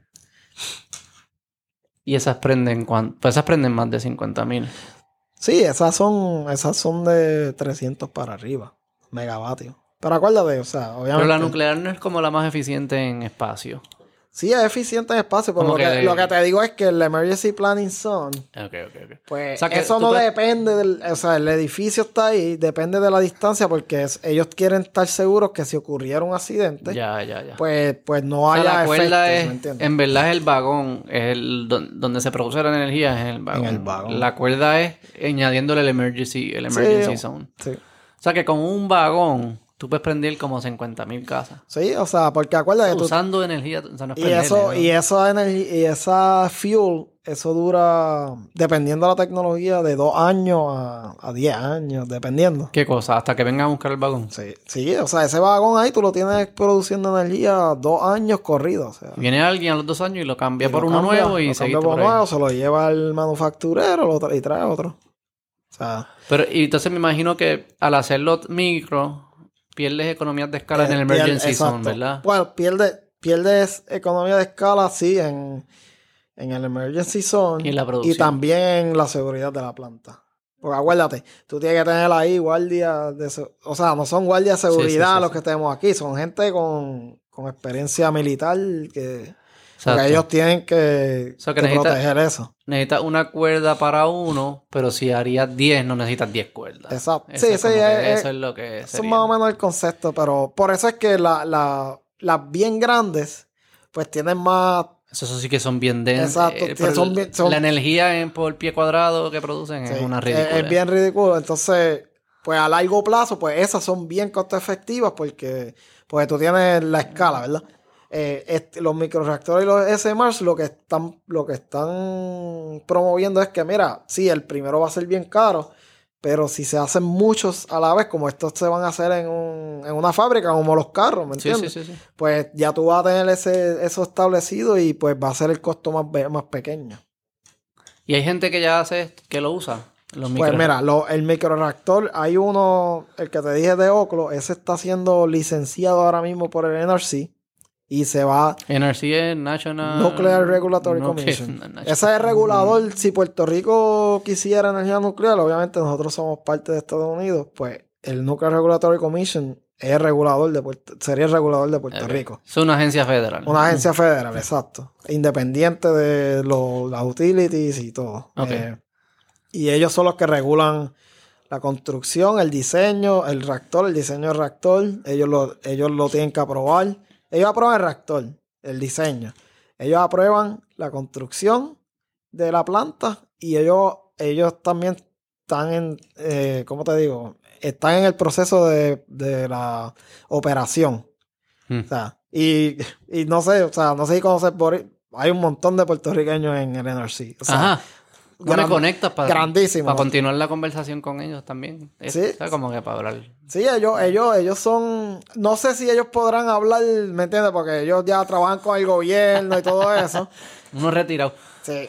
Entonces, Uno- uno- pero- bueno, pues te puedo conectar con, nosotros tenemos un, eh, Luis Reyes, él, él estudió en, él, él nos ayuda a nosotros como advisor, pero él fue una persona grande en el NRC. ¿Ah, Y- sí? Y él estudió en, en el programa nuclear de la Universidad de Mayagüez, que Ah, wow. estaba en los años. Ah, había 60. un programa nuclear. Sí, ya no hay. No, no existe. Están, ahora mismo existe un, están vol- volviendo. Hay un, hay un grupo de ANS, que es American Nuclear Society en Mayagüez, y ellos están tratando de, de empezar un- unos cursos nucleares porque hay, hay interés por parte de, de algunos estudiantes. Mm. Ok, pues entonces los microreactores, el NRC compró, está licenciando. ¿Qué significa que Eh, está licenciando, el Licenciando gobierno? es que vamos a suponer, vamos a suponer que tú eres un reactor vendor, ¿verdad? Y tú, y tú te inventaste este reactor nuclear y tú quieres comercializarlo. Pues eso tiene que ser aprobado por el Nuclear Regulatory Commission. Tú tienes que someter todo el diseño, todos los, pa- el- los papeles que ellos te exigen, todo eso, tú tienes que someterlo y ellos tienen que aprobarlo. Pues ese reactor de Oclo está en ese proceso, ahora mismo. Lleva como un año y medio o dos. Se supone, según, según unos, unos webinars que yo vi, que ya ellos empiezan a construir el primer microreactor como en un año y medio o dos. Que ya ese microreactor se va a construir en, creo que lo van a construir en el Idaho National Lab, en, en Idaho Falls. Eh, o sea, que eso ya está en, en un término de dos, ¿me entiendes? De dos a cinco años ya eso va a estar operando. Pero ninguno existe allá aprobado. no, no existe ninguno de los Estados Unidos, pero ¿Y en Europa? En Europa no creo, creo que en China ellos tienen algo, un SMR o algo así, pero tú sabes, no es, no es la misma tecnología. Los SMRs, ¿Cuáles, Hay- ¿Cuáles son los SMRs? Small Modular Reactor, que es el que va de como de 50 megawatts como a 400 megawatts, ¿Y el que es otro de una cuánto? planta más grande, de como de 1 a, a 20 megawatts. ¿Cuál era el que hacía 50.000 casas? Ese es el pequeño. Sí. O sea que este hace. Ese hace más, 100.000. más, más, sí, más o menos. Eh, o, o más. O sea, es, es dependiendo del cálculo que tú hagas, porque tú tienes Sí, que sí, hacer no, el kilowatt hour y todo idea. eso. Y, en espacio, ¿cuánto es el, ese mediano? Ese es un poco más grande el espacio, pero Ah, dos vagones. no, no, o sea, eh, necesita un, qué sé yo, necesita un edificio más o menos como ese, entonces, Un edificio aquí en Santurce. sí, un edificio en Santurce y necesita unos edificios más pequeños que son, ¿me entiendes? Y obviamente la, la área de el Emergency Planning Zone pues es un poco más grande. Ok, ok. pero no es el área que tú tienes. Por eso es que ellos lo hicieron, porque el término de Small Modular Reactor, ellos lo que quieren es reemplazar las, las plantas fósiles. Entonces, el área, ahora mismo, yo vi hoy que ya el- el- hay un SMR que se llama Natrium, el Natrium uh, Small Modular Reactor, que es el que Bill Gates está promoviendo y está financiando.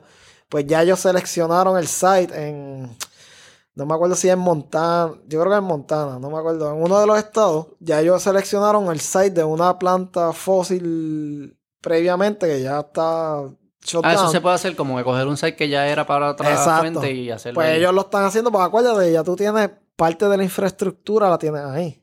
Hay cosas que son overlap, que son Exacto, similares. ya- las cosas que no son lo que le llaman safety related, pues vamos a suponer que sé yo, tienes tienes ya una conexión a una tubería para el sanitario. ¿Me entiendes? Ya tú Sí, tienes, sí, sí, ya tú tienes cosas Y el ahí. abanico, que, lo del motor que es igual. La turbina. La turbina. La turbina tiene que ser, es una turbina, ¿me entiendes? O sea, pero obviamente no creo que vayan a usar la misma, pero el espacio como tal ya tiene una línea de transmisión que llega ahí, ¿me entiendes lo que te digo? Sí, sí, sí, sí. Toda esa ya infraestructura está hecha. y- pues está hecha y tú lo que tienes quizás es que modificarla, Adaptarla, a, a esta nueva planta. Y eso es lo, en los Estados Unidos, eso es lo que ellos están haciendo. y ese sí ya, ya existe o ese Esa, está, esa ya está en diseño. Esa está en diseño y ya. sería la primera. Bueno, no se sabe cuál va a ser la primera porque hay varios. Pero no hay ninguna que exista. No, no hay ninguna. Operando, pero este los. SMRs van a empezar a operar como yo, yo estimo como en los próximos 10 años ya va a haber uno operando en los Estados Unidos. Eh, puede ser el de NewScale, que va, ellos ya empezaron el proceso de... ¿Dónde es eso? Ese, NewScale es una compañía también que tiene un reactor eh, SMR y ese y ese reactor se va a construir también en el Idaho National. Lab y, y ya con las comunicaciones que yo he tenido con ellos, ellos ya em- comenzaron el proceso de, de hacer los estudios climatológicos y todo eso en el lugar. ¿Y esas son las que cuestan 10 billones? No, esa, esa, esa, el costo de esas plantas está entre 3 a 4 billones. Ok. ¿Me entiendes? Una planta creo de gas está en ese rango. De gas natural. Gas natural. Con la misma capacidad más o menos. Sí, más o menos. Sí. Este, por eso es que te digo que estas plantas, los SMRs, ellos lo que quieren es este simularlo a- como una planta de gas natural en el precio más o menos. Obviamente la planta nuclear yo creo que siempre va a salir un poco más cara. eh, pero ese es como que el, el competidor, ¿me entiendes? Qué raro, porque yo te escucho a ti, este, y has mencionado las agencias federales, países en Europa, la Unión Europea, eh, ¿cómo se llama? El IPCC o el, el, el- El NRC. el NRC, pero también están los que hacen los estudios internacionales estos de, de global warming. Hay como que hay, hay, hay- se siente que hay una desconexión Sí. en lo que alguien como yo que no está pendiente a esto y solo consume los medios tradicionales y lo que fuese, y lo que te están diciendo parece como que es una avalancha de renewables y solar y wind y qué sé yo qué.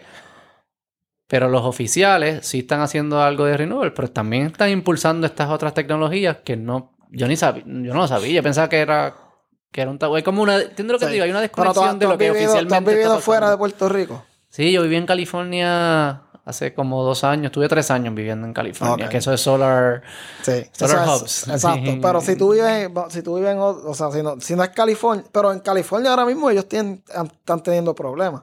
Porque ellos empeza- ellos le están dando, les empezaron a dar shutdown a las plantas de gas natural y ahora han, te- han tenido que comenzar a prenderlas otra vez. Sí, porque. Sí, porque lo que pasa es que la gente no entiende que sí, renovables tú puedes poner renovables, pero obviamente necesitas el baseload y también la gente no sabe cómo trabaja un grid eléctrico, ¿me entiendes?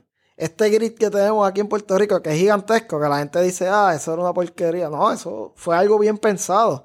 Si tú vienes a ver, la, la generación antes estaba en el sur, porque obviamente ahí era, ese era el plan de que ahí iba a haber la, la creo que era la industria corco o algo así, pues tú tenías una industria que, que necesitaba mucha energía, ¿verdad?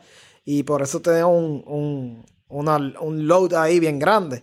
Y este, el grid lo que hace es que el grid en Puerto Rico, tú tenías un montón de generación por encima de lo que tenemos nosotros, lo que usamos, ¿verdad?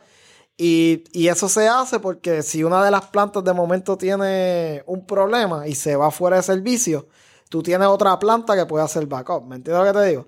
Y entonces tú mantienes la, la, oferta más arriba de la demanda. Y eso fue lo que pasó en Puerto Rico hace como tres o cuatro meses, que la oferta era menor que la demanda y pues es lo que ellos llaman este apagones selectivos o relevos de, carga. Pero en realidad lo que pasa es que no, no tienen la generación suficiente y tienes que, pues tienes que apagar el par de, los consumidores, ¿me entiendes? Y eso, ese es el ¿Y eso es lo que pasó en California? En California está pasando eso porque obviamente tenían en California... ¿Ellos están full renewables en, California? No, no sea, no existe ningún lugar ahora mismo que, Pero estaban aumentando el porcentaje de renovables. Sí, porque acuérdate que mientras tú aumentas el... Eso es lo que... El, o sea... Sí, sí. Explica esto bien. Vamos a explicar este, este, este, concepto Tú no tienes que ser un ingeniero, ¿verdad? No, no, yo no lo soy a suponer. Si, si tú tienes solamente energías que dependen del clima y, no y está nublado. Y está nublado. Vamos a sumar, ahora mismo está nublado y te bajó la eficacia de 100% a 40%. Y de momento no hay viento, te bajó de, de 50 a 0. Entonces tú necesitas algo para el grid, ¿me entiendes? El grid, tú, hay gente queriendo consumir la energía, ¿me entiendes? Entonces tienes que tener un super storage de batería. Exacto. Que porque sobreproduciste y la almacenaste y la usas ahora. O un superstores. O usa fósil. O usa fósil o nuclear. o nuclear. algo que no dependa del clima. Exacto. Algo que no dependa del clima. Y ese es el problema que yo veo con mucha gente. O sea, yo no estoy en contra de los renovables. O sea, yo, yo pienso que sí, se debe usar. Pero la gente tiene que entender que hay aplicaciones y como ingeniero, cuando tú estudias, tú, tú tratas de buscarle una, una mezcla donde tú puedas disminuir los costos de electricidad y puedas tener un sistema reliable, ¿me entiendes? Y, resilience. Um, pero cuando tú tratas de enfocarte en una energía solamente y tú sabes que esa energía no va, no va a trabajar en todas tus aplicaciones, como aquí en Puerto Rico las farmacéuticas que tienen cogeneración porque ellos no pueden... Mm. O sea, tú vas a una farmacéutica y, ellos tienen cogeneración de gas natural o ah, diésel. Plantas de gas. Sí, o sea, porque no es costo efectivo y, tampoco van a tener espacio para, o sea, y como te digo, o sea, no es solamente el espacio, es también la, energía tiene que, que, tener una variación de frecuencia y voltaje bien mm. pequeña, porque los equipos si a ti te, se te daña un televisor, imagínate un equipo de manufacturera que, que esa gente, esos ah, Tú estás hablando como que sí, lo, lo que lo llamamos los hits, que es la volatilidad de... Exacto. entró esto y después bajó y después subió. Sí, porque tú sabes que la, electricidad no es constante, o sea, la electricidad es una, una onda, ¿verdad? Entonces, esa variación en el grid eléctrico tú tienes que mantenerla, que es la frecuencia y los voltajes. ¿Y la fuente de energía afecta eso? Sí. Sí, la fuente de energía, afectan eso. Entonces, imagínate, si tú tienes muchos renovables, eso quiere decir que tú, tú tienes que. Tú tienes que, que ser, como diría yo, tienes que ser Dios y saber si no va a llover o no. Entonces tú tienes que ajustarte, ¿me entiendes? Y, eso fue lo que pasó en California. Se fueron demasiado renovables y hubo esta, la oferta y la demanda se desconchufló y entonces tuvieron que ahora aprender algunas de las fósiles. Sí, porque si tú vienes a verla, eso no sale mucho en las noticias, pero si tú lo ves, en, un par de noticias decía, mira, este, estamos diciéndole a la gente que reduzca el consumo. Que esa es otra de las cosas que en Puerto Rico, si tú ves el IRP que, hay para Puerto Rico. ¿Qué es IRP? ¿Qué es eso? El Integrated Resource Plan, que es, como que el plan, el plan que tiene Puerto Rico para los próximos, creo que 10, 15 o 20 años, algo así. De energía. De energía, sí. Mm. Si tú ves eso, ellos están estimando que la energía va a bajar como un 30% el consumo. ¿Por qué? Porque ellos están diciendo que la gente se va a ir, asumiendo que la gente se va a ir. Eh, están asumiendo que, que va a haber más eficiencia energética. Pero eso es lo que yo digo, ¿me entiendes? Puerto Rico no, no puede pensar como, ¿cómo te digo? Como un, como un loser, ¿me entiendes lo que te digo? Sí, Nosotros tenemos, somos una mierda, esos que se van Exacto. a ir, que podemos hacer más mierda. y- nosotros tenemos que pensar como, como gente que va a ganar, ¿me entiendes? Nosotros tenemos que decir, mira, nosotros necesitamos un sistema que tenga generación para un futuro mejor para Puerto Rico. ¿Y qué una pasa? vida moderna. Exacto. y- Una vida mo- Por eso es que nosotros tenemos el hashtag de Strong and Modern Puerto Rico. Porque si tú necesitas una vida moderna, tú necesitas energía. O sea, ahora mismo los carros, los carros eléctricos, o sea, necesitan energía. Eso no está, eso no está, ¿sabes? Eso es algo adicional. Vamos a suponer que de momento. ¿Qué diferencia hace un, un, un carro eléctrico que cuando me conecto a cargarlo, lo que me está dando electricidad es quema- quemando gasolina o diésel o gas versus echárselo en el... ah, em- como quieras mejor. o- o- Yo no lo sé los números, a lo mejor hay una eficiencia ahí marginal. marginal, pero, pero ¿me entiendes? Estás haciendo lo mismo porque estás quemando el combustible en la planta grande. ¿Me entiendes lo que te digo? Exacto, sí, sí. Sí, Quizás es más eficiente, pues necesitas la gasolina. Exacto, sí. yo, no sé. Pero, Pero, pero en, en realidad todavía estás produciendo tu energía. El ciclo como tal todavía no es, no es carbon free, right? Entonces, Entonces, ellos estiman 30% de reducción en consumo. eso era el, ese es el IRP que cuando nosotros hicimos ¿Qué el más estudio. que- que otras cosas así de volar? Creo que era consumo, este, estaban, estaban diciendo que como en 10 años se iban a ir como 700 mil personas, algo así de Puerto ¿En Rico. serio? Sí, ¿Cómo en se serio. este reporte? Ese es el IRP. Y eso el gobierno. Eso es el gobierno, sí. Ah, hay, un departamento, hay un departamento de energía. Bueno, está la Bueno, cosa eso lo- eso- ese IRP lo hizo, creo que la compañía Siemens para la, la Autoridad de Energía Eléctrica. Cuando la autoridad tenía el control, obviamente. Eh, pero sí, eso. Pero es lo que te digo, ¿me entiendes? Si Puerto Rico quiere ser una isla donde la gente no se vaya, gente como yo, o sea, tú, tú te fuiste en unos años y volviste. Sí, sí, sí. Pero si tú quieres ser una... un- o sea, Puerto Rico es pequeña. No tenemos combustibles fósiles para sacar. eh, no tenemos mucho espacio. Pues Puerto Rico, o sea, es una nuclear, la energía nuclear debería ser parte de la solución, ¿me entiendes? No es toda la solución, pero debería ser parte porque te va, obviamente necesitas menos espacio para generar electricidad, puedes, puedes generar electricidad, puedes generar, como te dije, hidrógeno, que Sí. eso es lo que eso es lo que se está pensando en el futuro, que tú vas a tener carros corriendo con hidrógeno también. ¿Ah, sí? Sí.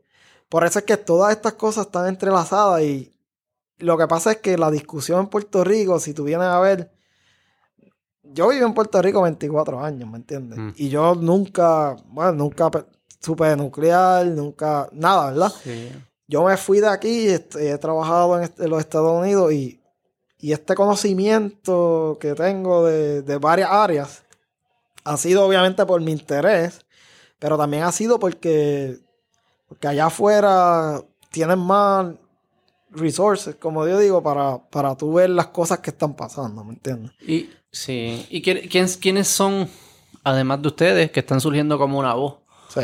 ¿Quiénes son las voces del futuro energético de Puerto Rico? Aquí en, en Puerto Rico. ¿Quiénes son los pues, profesores o los... Pues tú tienes varias, tienes varias organizaciones, pero yo creo que el. Sea, yo no tengo ningún problema con ninguna organización, pero yo creo que el, el único problema que esas organizaciones tienen es que ellos solamente piensan en una solución, ¿me entiendes? Es esta solución y ya, ¿me entiendes? Y pues tiene solución como organizaciones como Queremos Sol, que ellos es solamente solar, Mm. y ellos lo que están promoviendo es solar en el techo.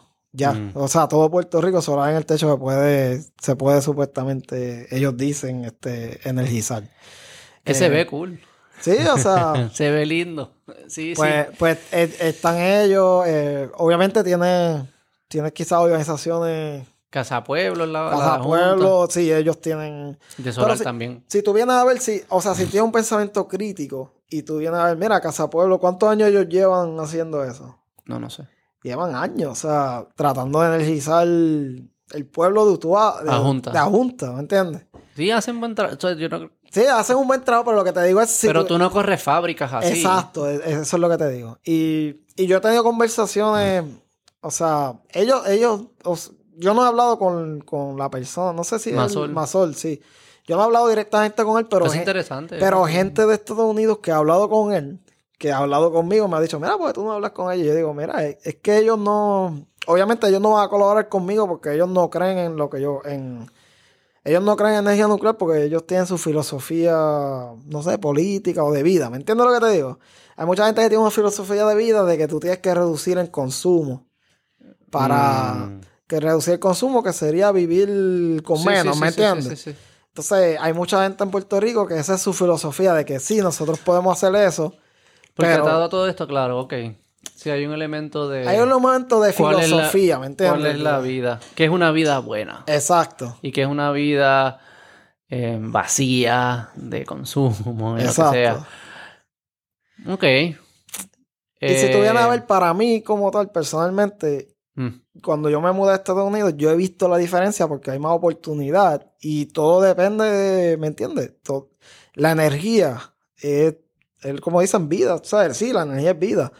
Pero cuando, cuando tú no entiendes cómo el proceso de energía, se, cómo se produce energía y, y los costos energéticos y todo eso, la dependencia que tiene Puerto Rico ahora mismo de, de fósiles, sí, tiene dependencia de fósiles, pero también va a tener dependencia de, de solar. O sea, nosotros no producimos, nosotros Las no placas. tenemos materiales, o sea, o sea, para- sí, la placa ni la batería. nosotros no tenemos minas, ¿me entiendes lo que te digo? O sea, nosotros siempre vamos a depender, puertorriqueño, la isla de Puerto Rico va a depender de algo. Digo, tenemos el sol, es lo que te van a decir. Pero no es Sí, el sol, es la placa. el- y el- el- es el sistema completo, ¿me entiendes? Este. Yo creo que la clave de solar es la batería. Lo que lo va a hacer o no lo va a hacer es la tecnología de la batería. ¿Cuántos años llevamos tratando de resolver los el, el- el- el reto que es la batería? Yo creo que van, van un par de años, o sea, y ¿30? ¿Los Yo- 90, algo así? no, no estoy seguro cuántos, pero eh, creo que la batería más grande que han construido, si más me recuerdo, fue en Australia hace poco y Como, una, como un edificio de batería. Sí, una super batería y, y se cogió fuego dos días y tuvieron que shut it down. Sí, ¿Sabes? O sea, Un reto de... eso es lo que te digo. O sea, los retos, o sea, la- las filosofías son lindas. O sea, o sea, tú puedes pensar algo, qué sé yo, pero realmente como trabaja la, la física y la ingeniería, son diferentes, ¿me entiendes? Y el comportamiento humano, ¿sabes? El Como que comportamiento sí, humano queremos consumir también. menos, pues está bien, pero hay un montón de gente que no. Y es- Porque tu, es- tu sí. moral es más valiosa que la de los Es otros. como, mira, ahora mismo el COP26 que pasó, lo de lo de el, la- el evento este que hubo para hablar de, de la reducción en allá Eso fue en Europa. En Europa. Lo, la, lo- la gente de, de Alemania y países con dinero le están diciendo a gente de África, mira, este, tienes que shut down tus plantas. Eso sí está cabrón. Entonces, lo que te digo es, es lo que te digo, mira, es, Y ellos están quemando madera, exacto. Muchos de esos países. Pero lo que te digo es, mira, esta gente no han salido de la era. No han llegado a la era de industrialización. Y por Sí. eso es que son tan pobres. ¿Me entiendes lo que te digo? Si tú vienes a ver todos los países que son ricos ahora mismo, son países industrializados que generan, generan dinero de acuerdo a algo que ellos producen. Ya Y- sea carros, Alemania o... Sí, sí. o sea. Eh, sí, eso lo, lo- y lo entiendo bien. Y eso de lo. Y creo que. Y no es objetivo. Muchas de estas conversaciones no parecen ser objetivas. Porque la data sí, Sí. demuestra de que una vez las- los países y, las eh, y las comunidades salen de, de po- pobreza, son más responsables con su ambiente. Este, porque, o sea, si tú estás en una, si tu vida es bien precaria y estás pensando qué voy a comer o las amenazas, Sí. tú no estás pensando en el jodido global warming ni nada de eso. ¿Qué carajo te- me importa a mí si yo no sé si yo voy a comer mañana? Exacto, en sí. tu madre. Sí, o que- no tiene, no tiene electricidad para no electricidad, estudiar. para estudiar, no tiene- ¿sabes? Hay un montón. Sí. Una vez empiezan a- y los fósiles son lo que parece ser que los ayudan a estos lugares a salir de esas pobrezas y probablemente se insertan y pueden participar de estas conversaciones y pueden cambiar sus hábitos o lo que fuese. Pero no, no es justo pedirle que lo hagan ahora. Y no lo van a hacer. No es que sea justo ni es que no lo... Sí, no lo van a hacer. Yo no lo haría. Sí, no Yo lo van no lo haría. Pero, pero sí, es una de esas cosas que tú. eh, hay una película que se llama, creo que Juice. um, no sé, tú tienes Amazon Prime, la puedes ver. Se llama Juice. Algo Juice como de jugo. Sí, de jugo. Y tiene como un símbolo de una bombilla. Y, y ahí lo establecen. Lo establecen. Mira, o sea, hay gente en el mundo ahora mismo que, que ellos cocinan con, con madera. ¿Me Mucho. entiendes lo que te digo? O Muchos países. Muchos países con madera. O sea, nosotros Y no eso lo... sí que no, eso sí que no es bueno para Exacto, nosotros no lo vemos porque nosotros vivimos en una sociedad que ha sido industrializada, que nosotros estamos en la fase de, de carbón, ¿me entiendes? De fossil fuels, right? Sí.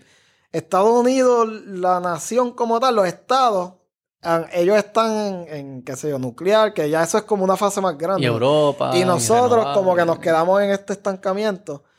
Pero vamos a suponer, después de, después de estos avances que van a pasar en estos años, si la fusión viene, que es otra generación de energía nuclear, pero se llama fusión, que es diferente, Mm. eh, el proceso no sé, o sea, hay, una, hay una diferencia. Y ¿me es uranio también. Es menos contaminante que. Ok. o sea, pero si, si ocurren estas cosas, es como que tú estás, tú estás subiendo, ¿me entiendes? En, el, en, en tu control de energía comparado a volver al pasado. ¿Me entiendes lo que te digo? O sea, muchos de estos lugares quieren volver al Mm. pasado de cuando tú tenías una energía que era variable.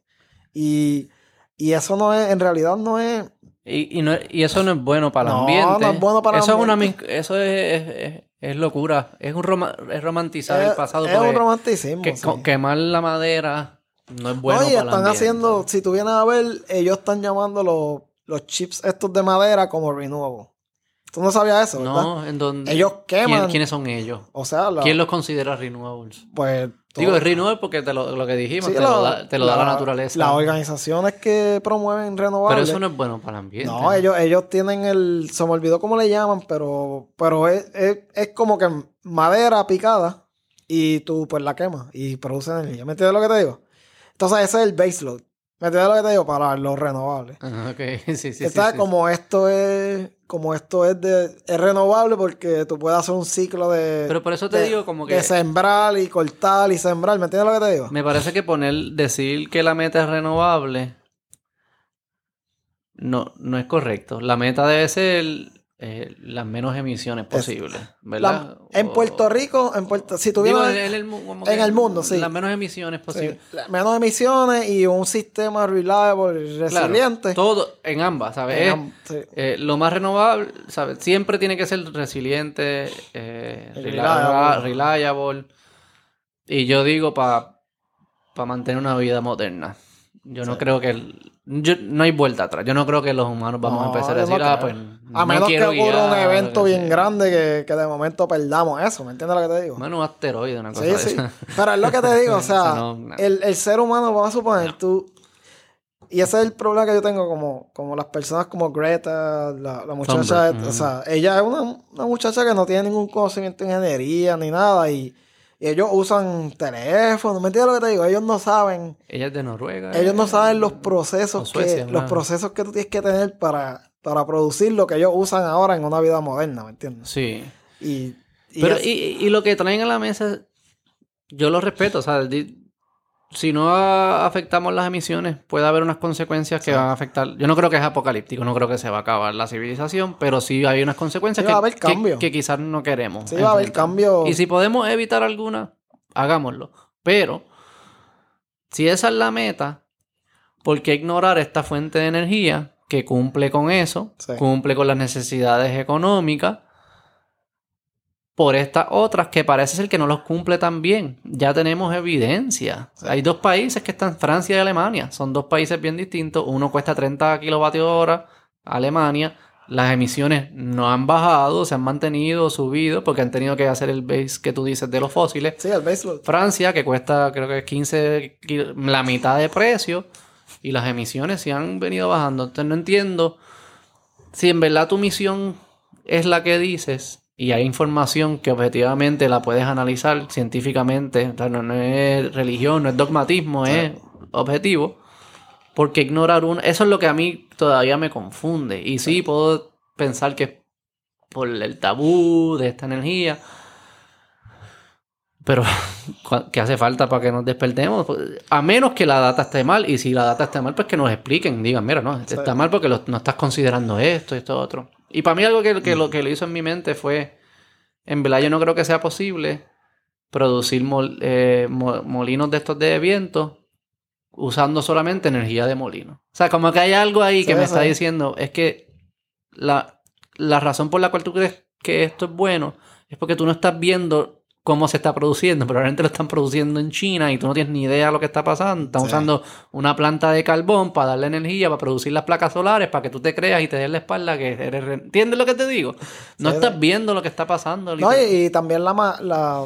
En China, hasta en las casas hacen este tornillos.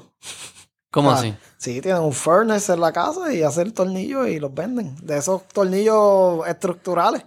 Eh, te lo digo porque de la, con la compañía que yo trabajo en mi, durante el día, o sea, nosotros tenemos un, control de calidad, ¿verdad? Y, ese control de calidad, yo hablé con el madre y él me dijo, mira, yo, yo fui a China y, había gente haciendo tornillos ahí, o sea, nosotros tenemos que probar los tornillos, tienen que estar estampados.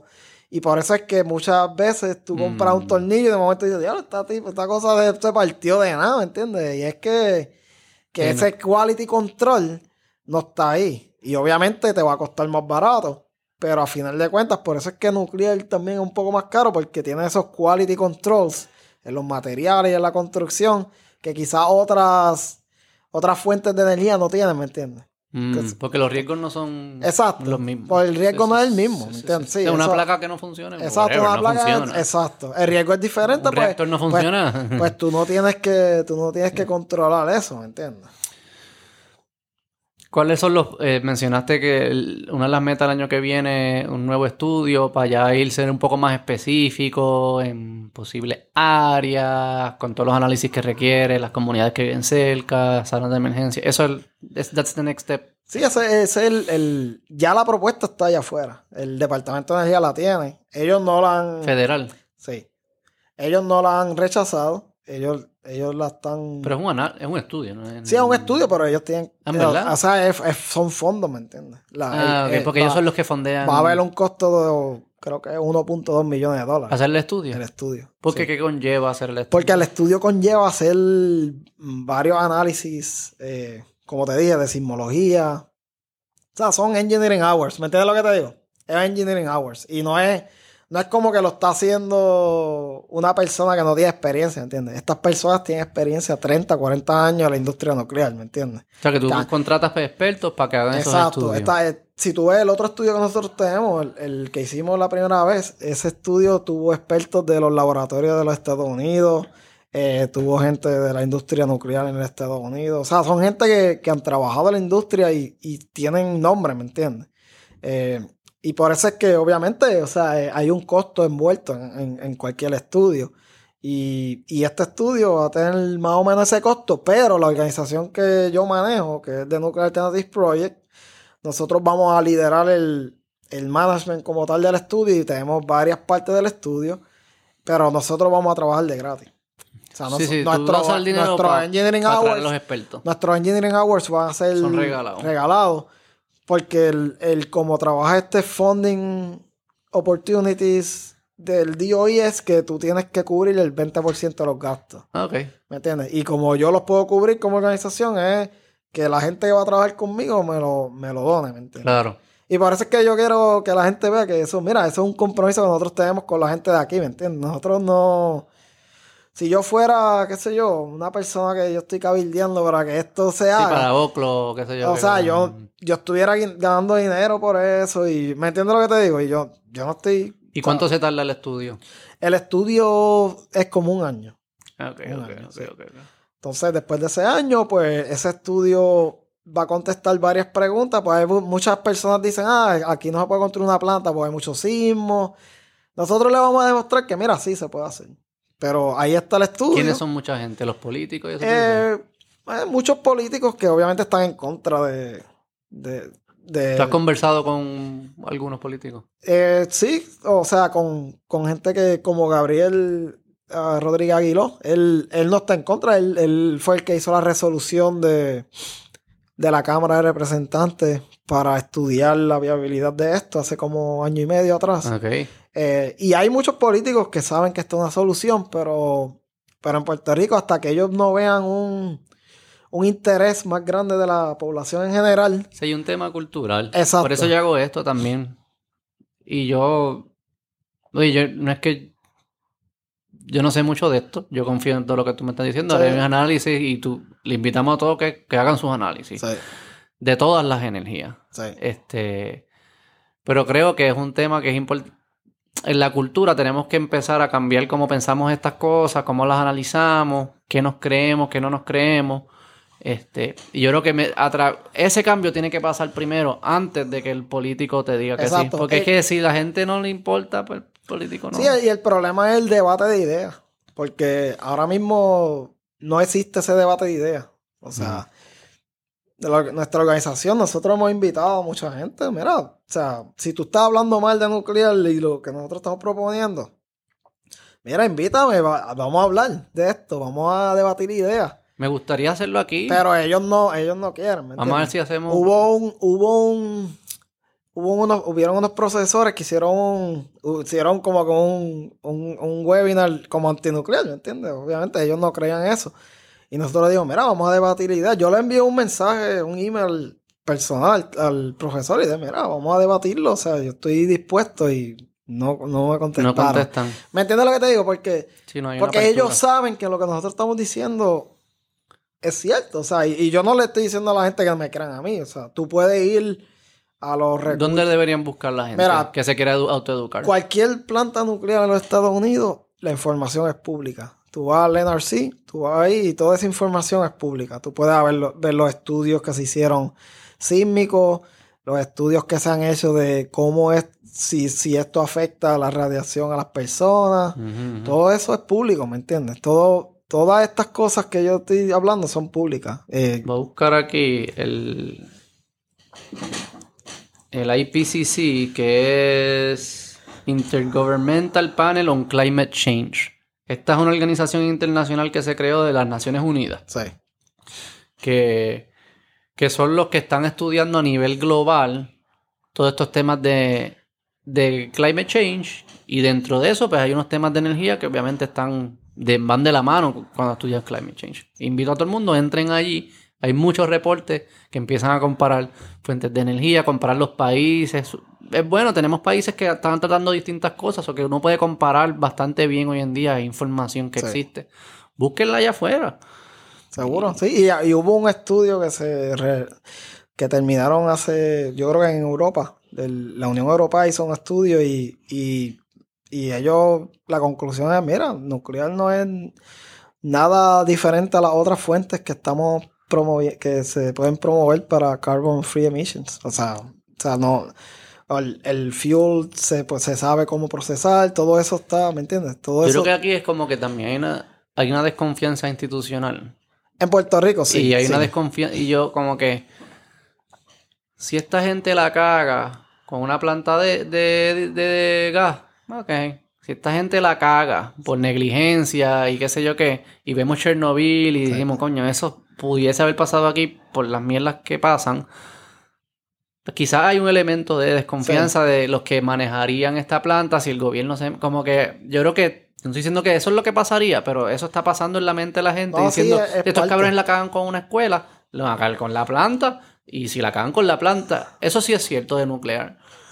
Si la cagan, Sí. em- eh, puede Sí, ser pero malo. acuérdate que tiene el regulador federal que te va a dar shutdown, pero... Pero, pero, pero está en la sí, mente sí, del, la- la- puertorriqueño. No, eso es parte de... Eso es parte del... De la oposición a esto. Y yo lo entiendo, o sea... Yo, yo, yo trabajo... Pero lo que yo digo también es... Pero no podemos pensar Como, así. como la gente piensa que boricuas, que como yo o como los que trabajan en RC, lo estamos haciendo nosotros ahora mismo, como Ángel que está operando una planta en Maryland. No, y también lo que tú decías ahorita, como ¿cómo queremos crear un Puerto Rico, país, lo que quieras que sea? Un Puerto Rico que esté cabrón. Sí. Que Sí, no, no, entonces, no, no- no. no es- con la mentalidad de eh, que somos unos incompetentes o que vamos a hacer. No, no. Es que pues, vamos a dejar de ser incompetentes y va- entonces vamos a posicionarnos para un Puerto Rico que está cabrón. Sí. Como que no. ¿Entiendes? No. Hay como. Sí, tú lo usaste, es como una mentalidad Sí, es parte, loser. es parte de la mentalidad de nosotros. Y No nos queremos comer el mundo. No, exacto. Ese, ese es el problema. Tú no lo ves hasta que. Mira, yo crecí en Sidra, o sea, yo no crecí en San Juan, estudié en escuela pública. ¿Sabes que la probabilidad de que yo sea successful, una persona así, es bien poca porque en Puerto Rico? Y cuando yo me fui de aquí, yo vi cómo. ¿Por qué nosotros no somos successful? Es porque no tenemos hambre de serlo, ¿me entiendes? Mm. Y tenemos que cambiar eso. ¿Y cómo lo cambiamos? Tenemos que, tenemos que debatirle estas ideas. Tenemos que, obviamente, ser responsables y ser. em, ¿sabes? Hay gente que tiene otra idea y yo, yo, ¿sabes? Si esa es tu idea, está bien. O sea, vamos a debatirla, pero. Tu idea, yo- expertos, Exacto. data, no es, no- esto no es nada data. personal, esto es... Exacto, nada personal. Pero, pero en Puerto Rico el problema es eso, que pues la gente habla sin, ide- sin, sin información o, o, o- o la información que tienen no es de, una, de, un, de un recurso científico que, que en realidad es, tú sabes, un- es una agencia importante o que tiene reconocimiento y pues ese es el problema, pero Bueno, Jesús, ya llevamos casi dos horas. ha Este, sido hora ya. me- Ni se sintió, tuve- ¿verdad? No. Este, ¿dónde la gente puede eh, con- a saber más de, del, del proyecto? En la página de internet, ¿cómo es? Pues la página de internet de nuclearalternativeproject.org. Tú también puedes poner en Google, poner The Nuclear Alternative Project y se supone que aparezca. Facebook Eh, también. tenemos Facebook, tenemos Twitter, tenemos LinkedIn. y ahí ah, están los, est- la- la- los estudios. El, El estudio, estudio, este está en- principal está el estudio principal es gratis, lo, lo pueden bajar de, de la página de nosotros, el webpage. ¿Qué van a encontrar en ese estudio? En ese estudio van a encontrar, eh, el, nosotros hicimos una, una encuesta a través de todo Puerto Rico de, de la percepción nuclear. Vas a encontrar el, est- un- el estudio del grid eléctrico y todo lo que te dije del reliability, resiliency del grid ah, y cómo nuclear podría trabajar con eso. Eh, vas a encontrar el market de Puerto Rico para nuclear, vas a encontrar los reactores que nosotros estudiamos en ese, en ese, en ese estudio. ah, eh, y otros temas más que no, no me acuerdo los títulos. Pero todo eso está ahí y, y es información que pueden usar. Y ya saben, NRC, para información de las de Estados Unidos. Imagino que en Google también tiene que haber un millón de estudios. Y el IPCC para temas internacionales de, de climate change, donde ahí tocan una parte grande de energía. Pasaste bien, Jesús. Seguro. Gracias. No, de, de nada. Gracias por la invitación, Beto. Seguro. La pasé súper. Bye.